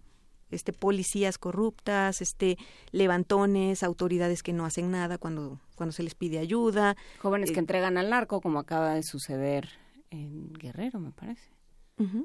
Así es. Y bueno, y además que, que precisamente lo, me parece a mí que lo dramático del texto es que nos muestra esas historias que nosotros leemos en el periódico que nos asustan tanto, que nos parecen tan extraordinarias, nos las muestra insertas en espacios de la vida cotidiana, ¿no? Aquí hay un relato de una chica que justamente le sucede, ella le ocurre un levantón en Morelos, en, un, en una comunidad donde ella no sabía que no se podía salir después de cierta hora, ella había ido con sus compañeros a la fiesta en una casa, salen a la tienda y entonces ahí se topan con un grupo armado y sufren un intento, comillas, de levantón, porque efectivamente los levantan, a los chicos los golpean, a ella se la llevan, ella se asusta, se baja corriendo del carro y a la hora de hacer el relato se vuelve una cosa muy compleja porque es una cosa que, que no está como para la estadística, ¿no? Pasó, no pasó. No le pasó nada comillas. Exacto. Entonces, y así está lleno de historias, ¿no? Tenemos historias de un chico también igual en, en, Cuernavaca. A él lo, levantan policías municipales, ¿no? Lo pasean y entonces él me está contando que podría ser un desaparecido, podría ser uno de estos que se mueren en las es que eso era, ayer escuchaba a Alejandro Ope hablar sobre, bueno, referirse a una columna suya sobre, sobre las espeluznantes fosas de, de Guerrero y de tantos otros sitios, de Veracruz también, diciendo lo que es difícil entender es el tipo de cruel, contra quién va la crueldad, ¿no? Porque también un poco, un poco lo que él decía es, pues es una manera de no, no sumarlos a la estadística, porque no los asesinaron, quién sabe dónde salieron.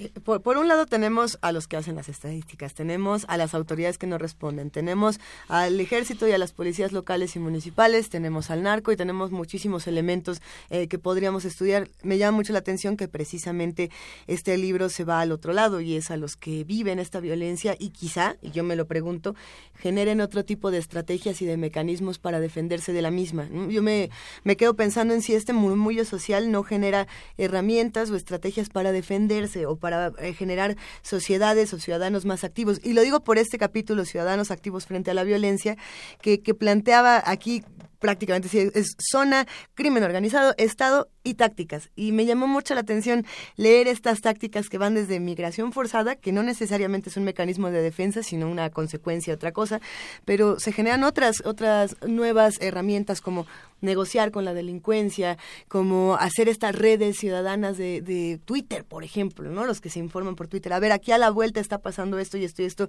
vámonos por acá. Y, hay muchas consecuencias. ¿Cómo se vive esto y qué herramientas encontraste nuevas o distintas en esta investigación? Bueno, justamente, Luisa, como tú señalas, eh, parte de la idea de hacer este libro tenía que ver con eso, como que hay una especie de descrédito de la ciudadanía, como esta cosa de decir que somos pasivos ante la violencia, ¿no?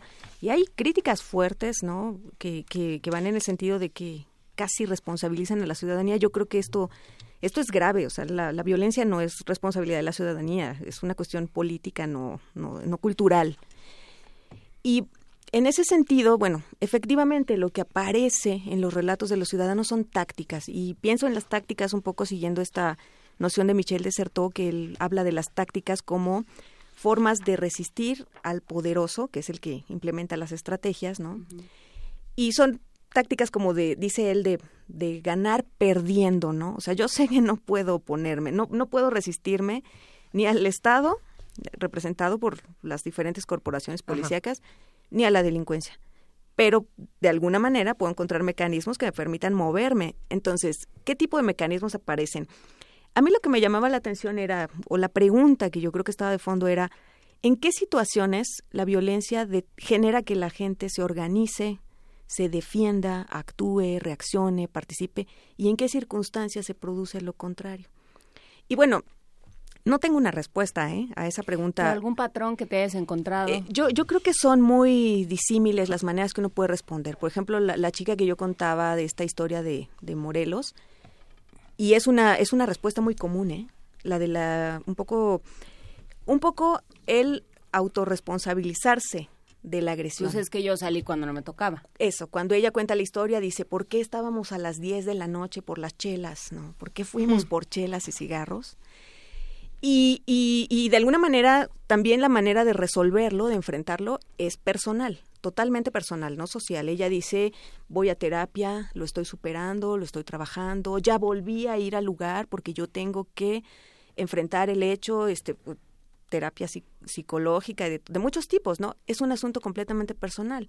En Ciudad Juárez, por ejemplo, entrevisté a unas chicas que me parece que es más la actitud en el norte y a mí me parece que el patrón que tú preguntabas, Luisa, tiene que ver con quizá los límites que ha alcanzado ya la violencia allá, ¿no? Entonces yo creo que ante este desborde ya la gente ya no ya no se mete en sí misma, sino que se organiza. Dicen estas chicas, por ejemplo, chicas muy jóvenes, ¿eh? chicas de 21 o 22 años que dicen, o sea, no podemos salir porque nos morimos de miedo, pero ¿saben qué? Son más peligrosas las calles solas.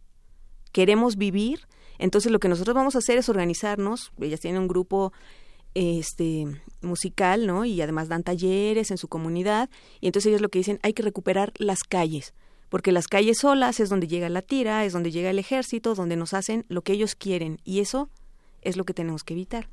Ese sería un patrón. En Monterrey, por ejemplo, una ama de casa de Monterrey me contaba cómo con sus vecinas, ellas se organizan ahora para cuidar a los niños, porque ya los pueden dejar afuera, cómo se avisan, por ejemplo, cuando va a haber, porque a, ellos allá lo que les preocupaba en ese momento era este los cateos en los domicilios. O sea, de pronto cualquiera puede decir que ya tienes demasiadas cosas y que a lo mejor estás vinculado con el narco, o puede llegar algún tipo de autoridad a querer extorsionarte y entonces te catean la casa. Entonces entre ellos se avisan porque a veces al que, al que catean se lo llevan y ya nadie sabe qué pasó. Sí, ya no sueles usar faldas y tacones, sino comprarte un coche, este, pintar la casa, todo eso atemoriza. hay un, el libro, hay un tema que recorre el libro, que es el ejercicio del periodismo que se podría hacer en estos relatos, en este análisis lingüístico y discursivo de todo lo que está eh, es, escrito y dicho. Hay una parte en la cobertura, en la manera de fotografiar y en las limitaciones que las autoridades ponen a la prensa y que los propios... Eh, ¿Cómo trabajaste esto? Hay un, pequeño reproche que te quiero hacer, Miriam, que la prensa, la prensa local no, no está retratada es un reproche que hago, por, digamos, como lector, pero tú como investigador, ¿qué tan difíciles son el registro de esas historias? ¿Qué papel juegan los periodistas? Tú hablas de periodistas que encabezan eh, las columnas en los periódicos llamados nacionales que a veces son más locales que los propios periódicos locales.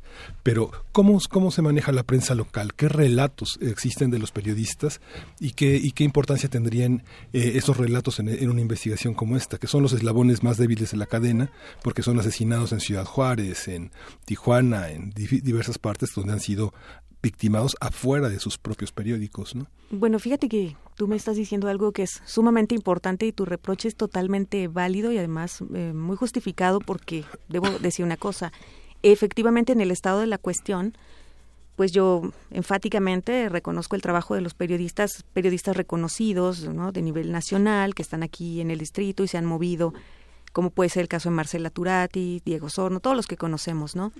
Y sin embargo, tendría que estar, no sé de qué manera, en ese estado del arte, el trabajo de los periodistas locales porque justamente toda mi investigación se nutre fundamentalmente del trabajo de ellos, ¿no? Aquí la cuestión es más bien técnica, porque pues son, son los periodistas mm, reconocidos, con más recursos, afiliados a, a, medios más grandes que les han dado el soporte para poder hacerlo quizás, o a organizaciones incluso entre ellos, ¿no? que les han permitido seguir haciendo su trabajo y que no son los que se mueren todos los días ahí en la raya, efectivamente, pero son los que han hecho las compilaciones, son los que los que dan datos que se pueden citar. Sin embargo, si ustedes eh, revisan en la reconstrucción de cada, de cada contexto, de cada localidad, toda la información es de medios locales, la gran mayoría, algunos hasta difíciles de citar, difíciles de publicar porque es una columna de un medio digital que ya hasta desapareció, ¿no? O del periodista X que no es reconocido ni multicitado. De hecho, muchas de esas de esos datos que yo tomo para hacer esas reconstrucciones, después tuve que buscarlos en una fuente que a mí me pareciera más políticamente correcta.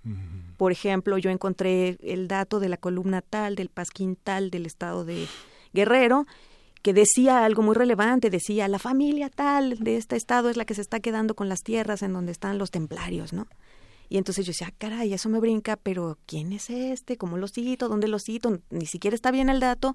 Y entonces yo lo que hacía era, pues no sé, a lo mejor en la fecha tal, irme a buscar qué decía el Universal, qué decía la jornada, qué decían medios un poco más.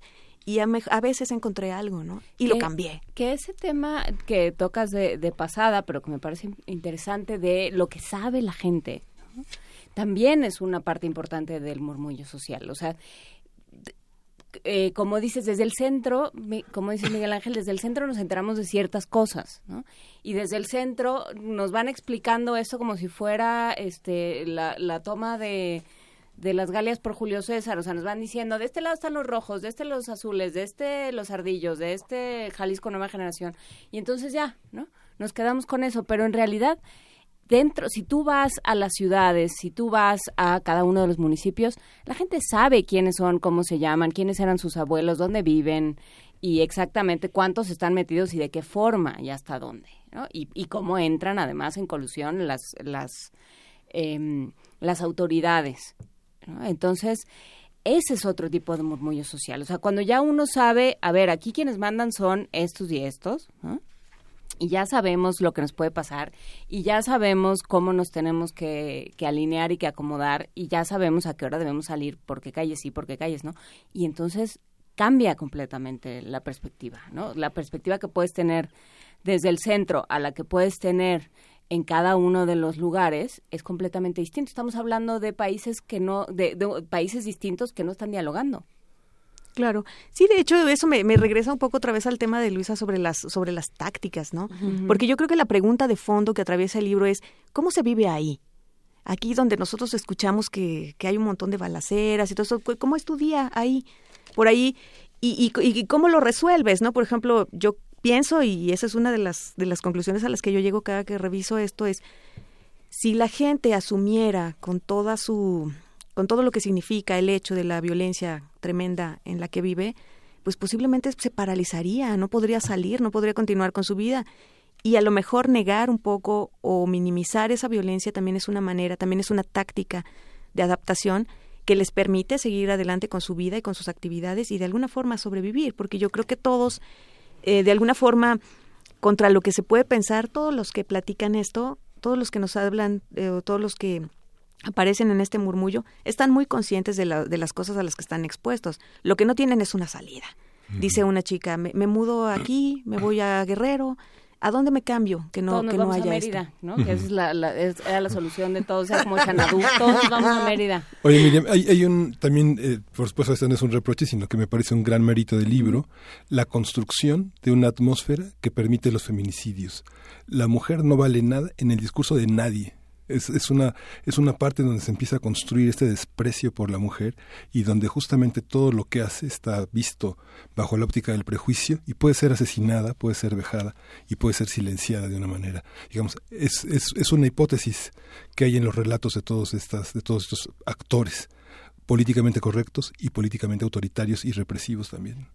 Sí, claro, yo creo que yo creo que sí, incluso cabe, cabe la, recuperar como la pregunta, ¿no? En el tema del género, porque yo creo que una de las cosas también importantes de este trabajo sobre el murmullo que, que a mí me gustaría destacar es el hecho de recuperar el tema de la emotividad, o sea, cómo se sienten las personas que viven esto, por ejemplo, cómo se siente una mujer que es víctima de cierto tipo de agresión y todos los mecanismos que atraviesan incluso como el tema de la culpa, ¿no? Lo que yo hago para que me violenten. Y, y me, me, impacta, por ejemplo, me impactaba mucho siempre estas chicas de Ciudad Juárez con esta tremenda convicción que ellas tienen, decía, ¿de qué están hechas ellas? Porque ellas dicen, tenemos derecho a salir, tenemos derecho a divertirnos, porque creo que el gran, eh, el gran, la gran pérdida que se puede mirar en estos relatos es eso, el esparcimiento, la diversión, la, vida pública, las calles son lugares prohibidos, ¿no? Y bueno, eso si no nos metemos en estos relatos donde te pueden llegar a catear la casa, ¿verdad? Porque tampoco ahí estás a salvo. A ver, me, me, parece que este murmullo social tiene sus propios códigos y su propio lenguaje, que eso es algo importante de, de, resaltarlo, porque nos, nos escribe Jimena Torre y nos dice, por favor no digan levantón o levantar cuando se refieren a secuestro, y luego nos dice, eh, los delincuentes utilizan eufemismos para hacer menos terribles sus actos eh, en su cabeza, esto dice, y luego dice, no tenemos por qué adoptar su lenguaje, un secuestro es lo que es un secuestro. Eh, en, un, en una brevísima acotación me parece que un secuestro y un levantón no son lo mismo. Eh, un secuestro es únicamente privar de la libertad eh, de una manera ilícita a un sujeto, mientras que un levantón implica eh, actos de violencia y no necesariamente regresar al sujeto por un rescate, que eso es algo que el, secuestro implica necesariamente. Ya platicaremos de qué significa cada una de estas. Lo cierto es que nosotros también hemos adoptado estos códigos eh, en nuestro propio lenguaje. No solamente levantón, tenemos muchas maneras de llamarle a esta violencia y no es porque nos hagamos parte de la misma, eh, es parte de otro código. ¿O cómo se vive esto desde el lenguaje en tu libro? ¿Cómo fue trabajar con todas estas palabras? ¿Cómo fue involucrarte con todos estos casos? Bueno, de entrada, lo que estás tocando es importante porque además es una diferencia teórica importante que este trabajo tiene con otros trabajos que se han hecho sobre el tema de la narcocultura. Yo ahí quería poner una distancia porque sí, eh, me hace, siempre me ha hecho sí, sí. mucho, me ha causado mucho problema el tema este de pensar cómo, cómo, cómo, se, cómo los ciudadanos se involucran o se implican en una cultura o reproducen una cultura. Es como pensar que la que la delincuencia organizada está separada del resto de nosotros. Y a lo mejor aquí lo que voy a decir es, es, muy fuerte. A ver. Eh, porque por una parte estoy diciendo que no debemos responsabilizar a la ciudadanía y sin embargo ellos son parte de la ciudadanía. Uh -huh. Por ahí en, en, un trabajo muy bonito que tiene María Luisa de la Garza sobre analizando corridos, narcocorridos, ella dice, bueno, oigan, pero yo no los veo diferentes. Los valores del narcocorrido son los mismos valores que se exaltan en otros corridos que tienen que ver con lo que ella llama una ética del bien vivir. Quiero salir adelante, por eso me voy al norte, por eso por eso me voy de narco. Y a las mujeres las matan por este por andar de locas como en Rosita Alvírez. Y los valores y los principios son los mismos y son al final de cuentas los mismos valores que marcan nuestro sistema capitalista actual, ¿no?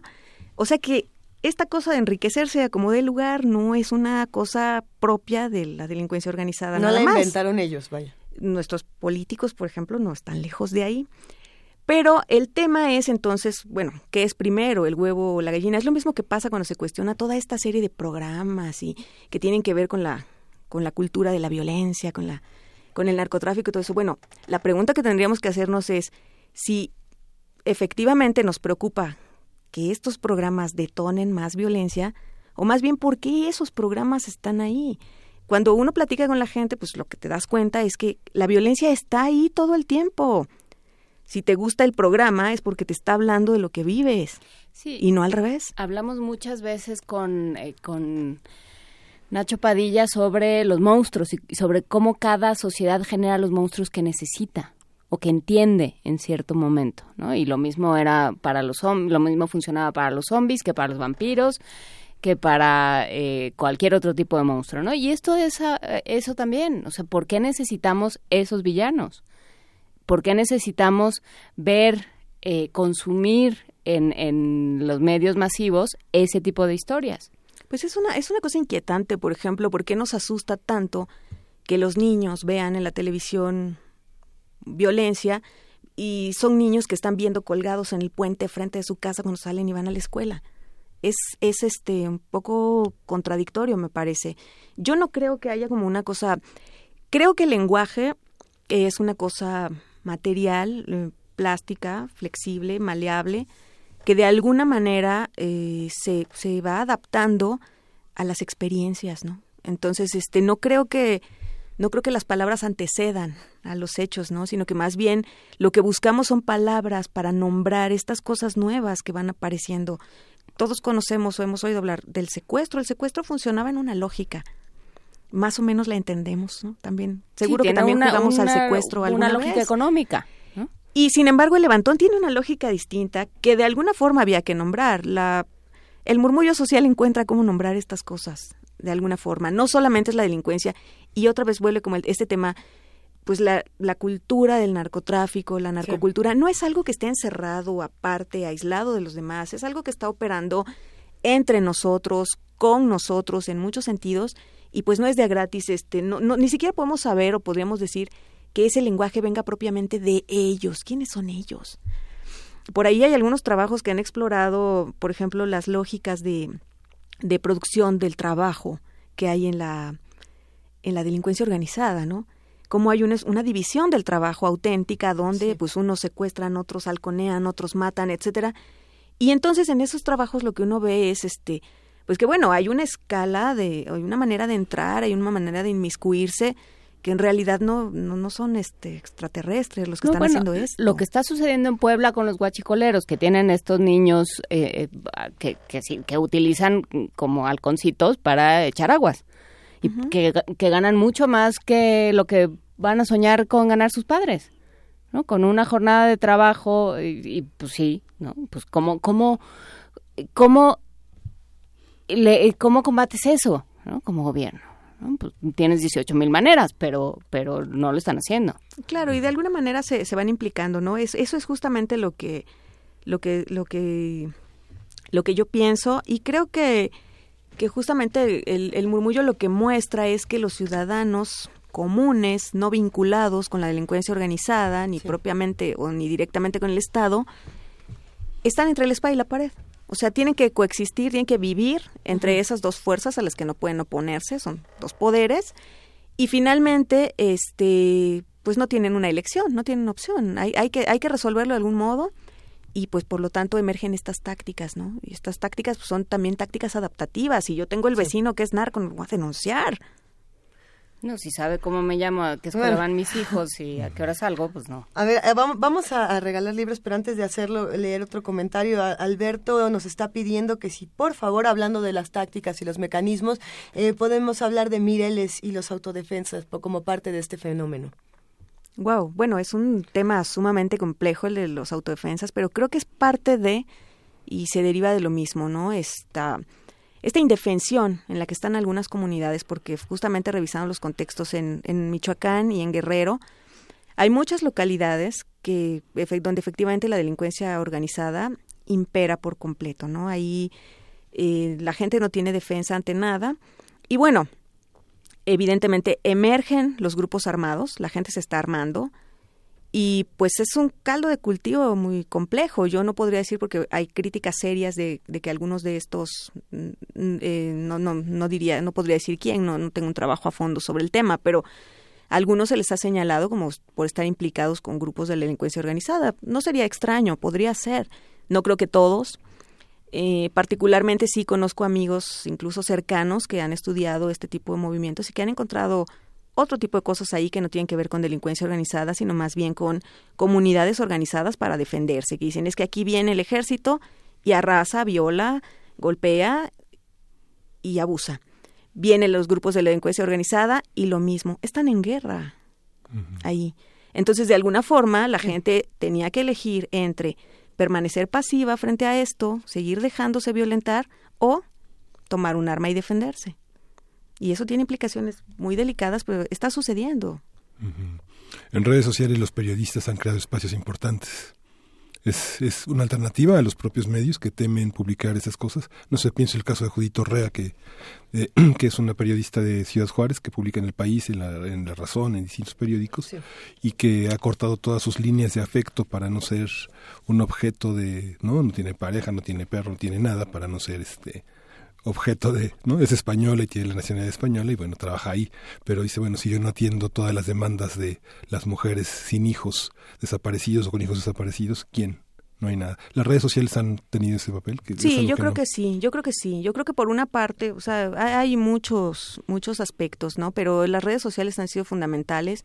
Desafortunadamente, y eso es, es, muy, es muy triste, ¿no? Que no constituyan una garantía para nadie. Hemos sabido de casos de muchos este, tuiteros, muchos blogueros que han sido identificados y asesinados, ¿no? Y en algunos casos porque este, pues, se les acusa de, que son soplones o, o por simplemente porque incomodan a la delincuencia organizada, ¿no? Hasta los medios grandes, ¿no? Por ahí una persona que yo entrevisté en, en Cuernavaca me decía que trabaja en medios, me decía, bueno, es que aquí el narco llama y nos dice, qué buena estuvo tu nota, ¿eh? Qué bien lo sacaste. No me está amenazando, no me está intimidando, no, nomás habló para decirme que sí vio, que comentamos acerca de su trabajito que dejaron ahí en las bolsitas negras. Me está calambrando. Y que les gustó que cómo lo publicamos, ¿no? Eh, que ese es otro término de la... De y si tú este cambias, tú cambias el celular y al rato ya lo tienen otra vez, ¿no? Y bueno, en las redes sociales pues se ha, se ha visibilizado mucho. Este, yo creo que siempre es insuficiente, ¿no? Eh, eh, yo creo que uno de los casos paradigmáticos es el de Veracruz. No hay ningún testimonio en mi libro sobre Veracruz porque al final nadie quiso platicar conmigo. Pero justamente mi interés por Veracruz había salido de un seguimiento de toda esta cosa de los tuiteros que fueron incluso detenidos y toda esta cuestión, encarcelados. Y pues por ningún medio más que por este que por Twitter se supo todo lo que estaba pasando en Veracruz en esos momentos, ¿no? Y claro, por la revista Proceso y bueno, ya supimos todo lo que pasó con esta periodista de allá después, Regina Martínez, ¿no? Vamos a, pues regalar estos libros. Muchas eh. gracias, Miriam. Vamos a regalar este cinco ejemplares de El murmullo social de la violencia por Twitter con el nombre de la persona que llame y que, mande el mensaje con el hashtag murmullo social. Y eh, nos preguntaba también eh, Armando Carreto si hay una versión digital del libro. Del libro sí, de hecho está, está en la página de CESOP. El Centro de Investigaciones Sociales y Opinión Pública. Sí, ahí se puede, se puede descargar en PDF. ok. Ok, ahorita, ahorita también compartimos esa liga en nuestras redes sociales. Estamos en arroba P para los que se quieran llevar estos cinco ejemplares del murmullo social de la violencia. Eh, Miriam Bautista, ha sido todo un gusto charlar contigo, a pesar de que el tema es muy difícil y que además nos vamos a quedar con muchas dudas durante muchos años más. Eh, por favor, vuelve pronto para que sigamos en esto. ¿Cuándo publicas? Otro más. Gracias, bueno. Para pues, seguir. todavía lo estamos pensando. ¿Dónde, ¿Dónde te presentas? ¿Ya lo presentaste en Minería, por ejemplo? Sí, lo presentamos en Minería. Se va a presentar próximamente en la Cámara de Diputados, este, porque el libro este, es coeditado con CESOP. Eh, todavía no tenemos una fecha definida y posiblemente hagamos una presentación también en la UAM Xochimilco este, pero todavía no. Pues vamos a la presentación que venga, pero ya queremos que publiques el que sigue para seguir discutiendo todos estos temas. Muchas, gracias. Miriam. Gracias a ti. y nosotros nos vamos a despedir en este momento con una canción para todos los que en este momento tienen tantas emociones eh, fuertes y atoradas como nosotros. Un poquito, un, poquito de relajación con Easy to Love, esta canción que a muchos nos encanta, Miguel Ángel. ¿A ti te gusta Ella Fitzgerald? Uy, sí. Master. Es, nuestra mera, Primera ¿verdad? Y bueno, cuando escuchamos hablar de la Fitzgerald, por supuesto que, pensamos en Cole Porter. Sí. ¿no? Es como esta, esta relación ahí, eh, directa que podemos encontrar con este compositor. Así que si les parece bien, vamos a escuchar Easy Love.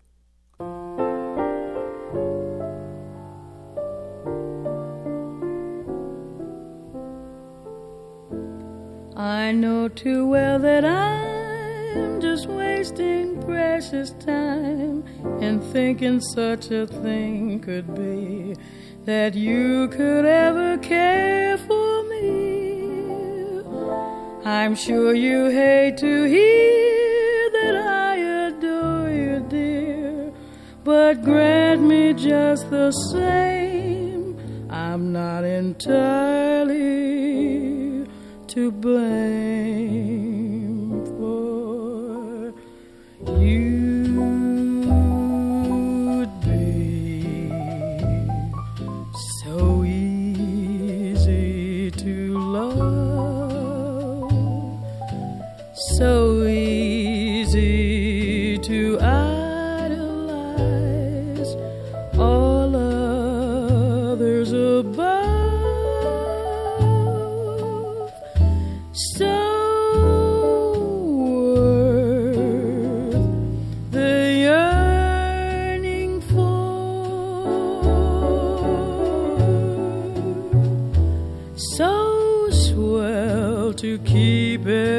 home fire burning for.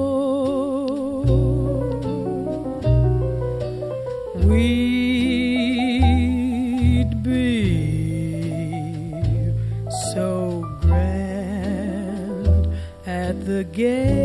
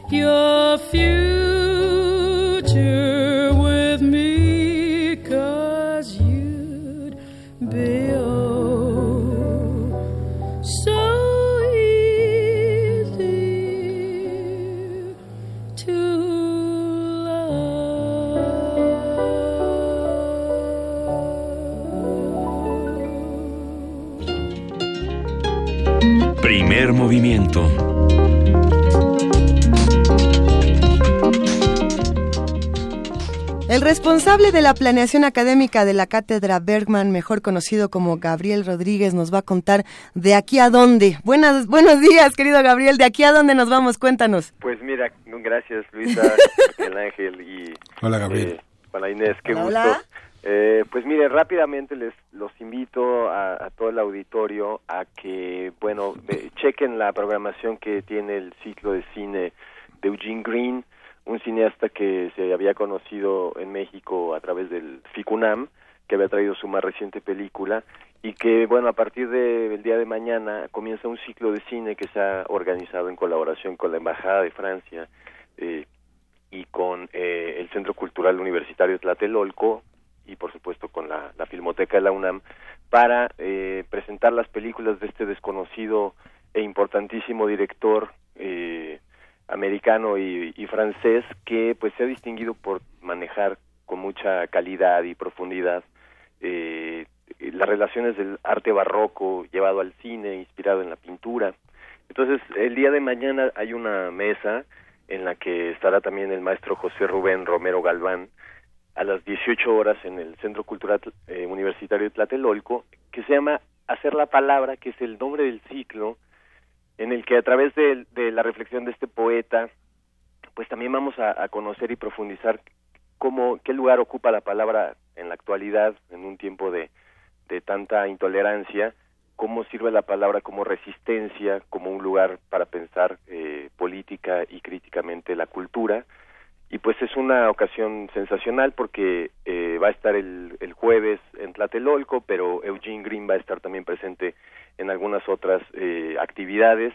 Concretamente con la Cátedra Bergman lo volveremos a tener el martes 28 a las seis y media en el MUAC, en una conversación eh, que tendrá con la directora del FICUNAM, Eva San Giorgi, y en la que podremos seguir eh, platicando con él, encontrándolo, eh, para quien le quede mejor el sábado 25 en la Casa de Francia. Ahí habrá también eh, una lectura de sus poemas, de tal forma que para quienes apenas han oído el nombre de este director o para quienes ya lo vienen siguiendo con películas como La Sapienza o La religiosa portuguesa o el mismo El Puente de las Artes que van a estar estos fines, el fin de semana en el CCU, pues es un momento inmejorable para conocer a este director. Pues te agradecemos muchísimo, Gabriel Rodríguez. Vamos a subir toda la información a redes sociales para estar con ustedes. Te mandamos un gran abrazo a ti y a todos los que se encargan de la Cátedra Bergman. Muchas gracias. Un saludo para todos en primer movimiento. Abrazote. Hasta luego, gracias. Hasta luego. Y así como nos despedimos de Gabriel, ya nos vamos todos los que estamos aquí en primer movimiento. Gracias a todos los que se encargan de hacer posible este programa y sobre todo a los que hacen comunidad con nosotros todos los días. Gracias, Juana Inés. Gracias a ustedes. Nos escuchamos mañana. Nos escuchamos mañana. Gracias, Miguel Ángel. Gracias, Juana Inés. Gracias, Lisa. Esto es Primer Movimiento. El mundo desde la universidad.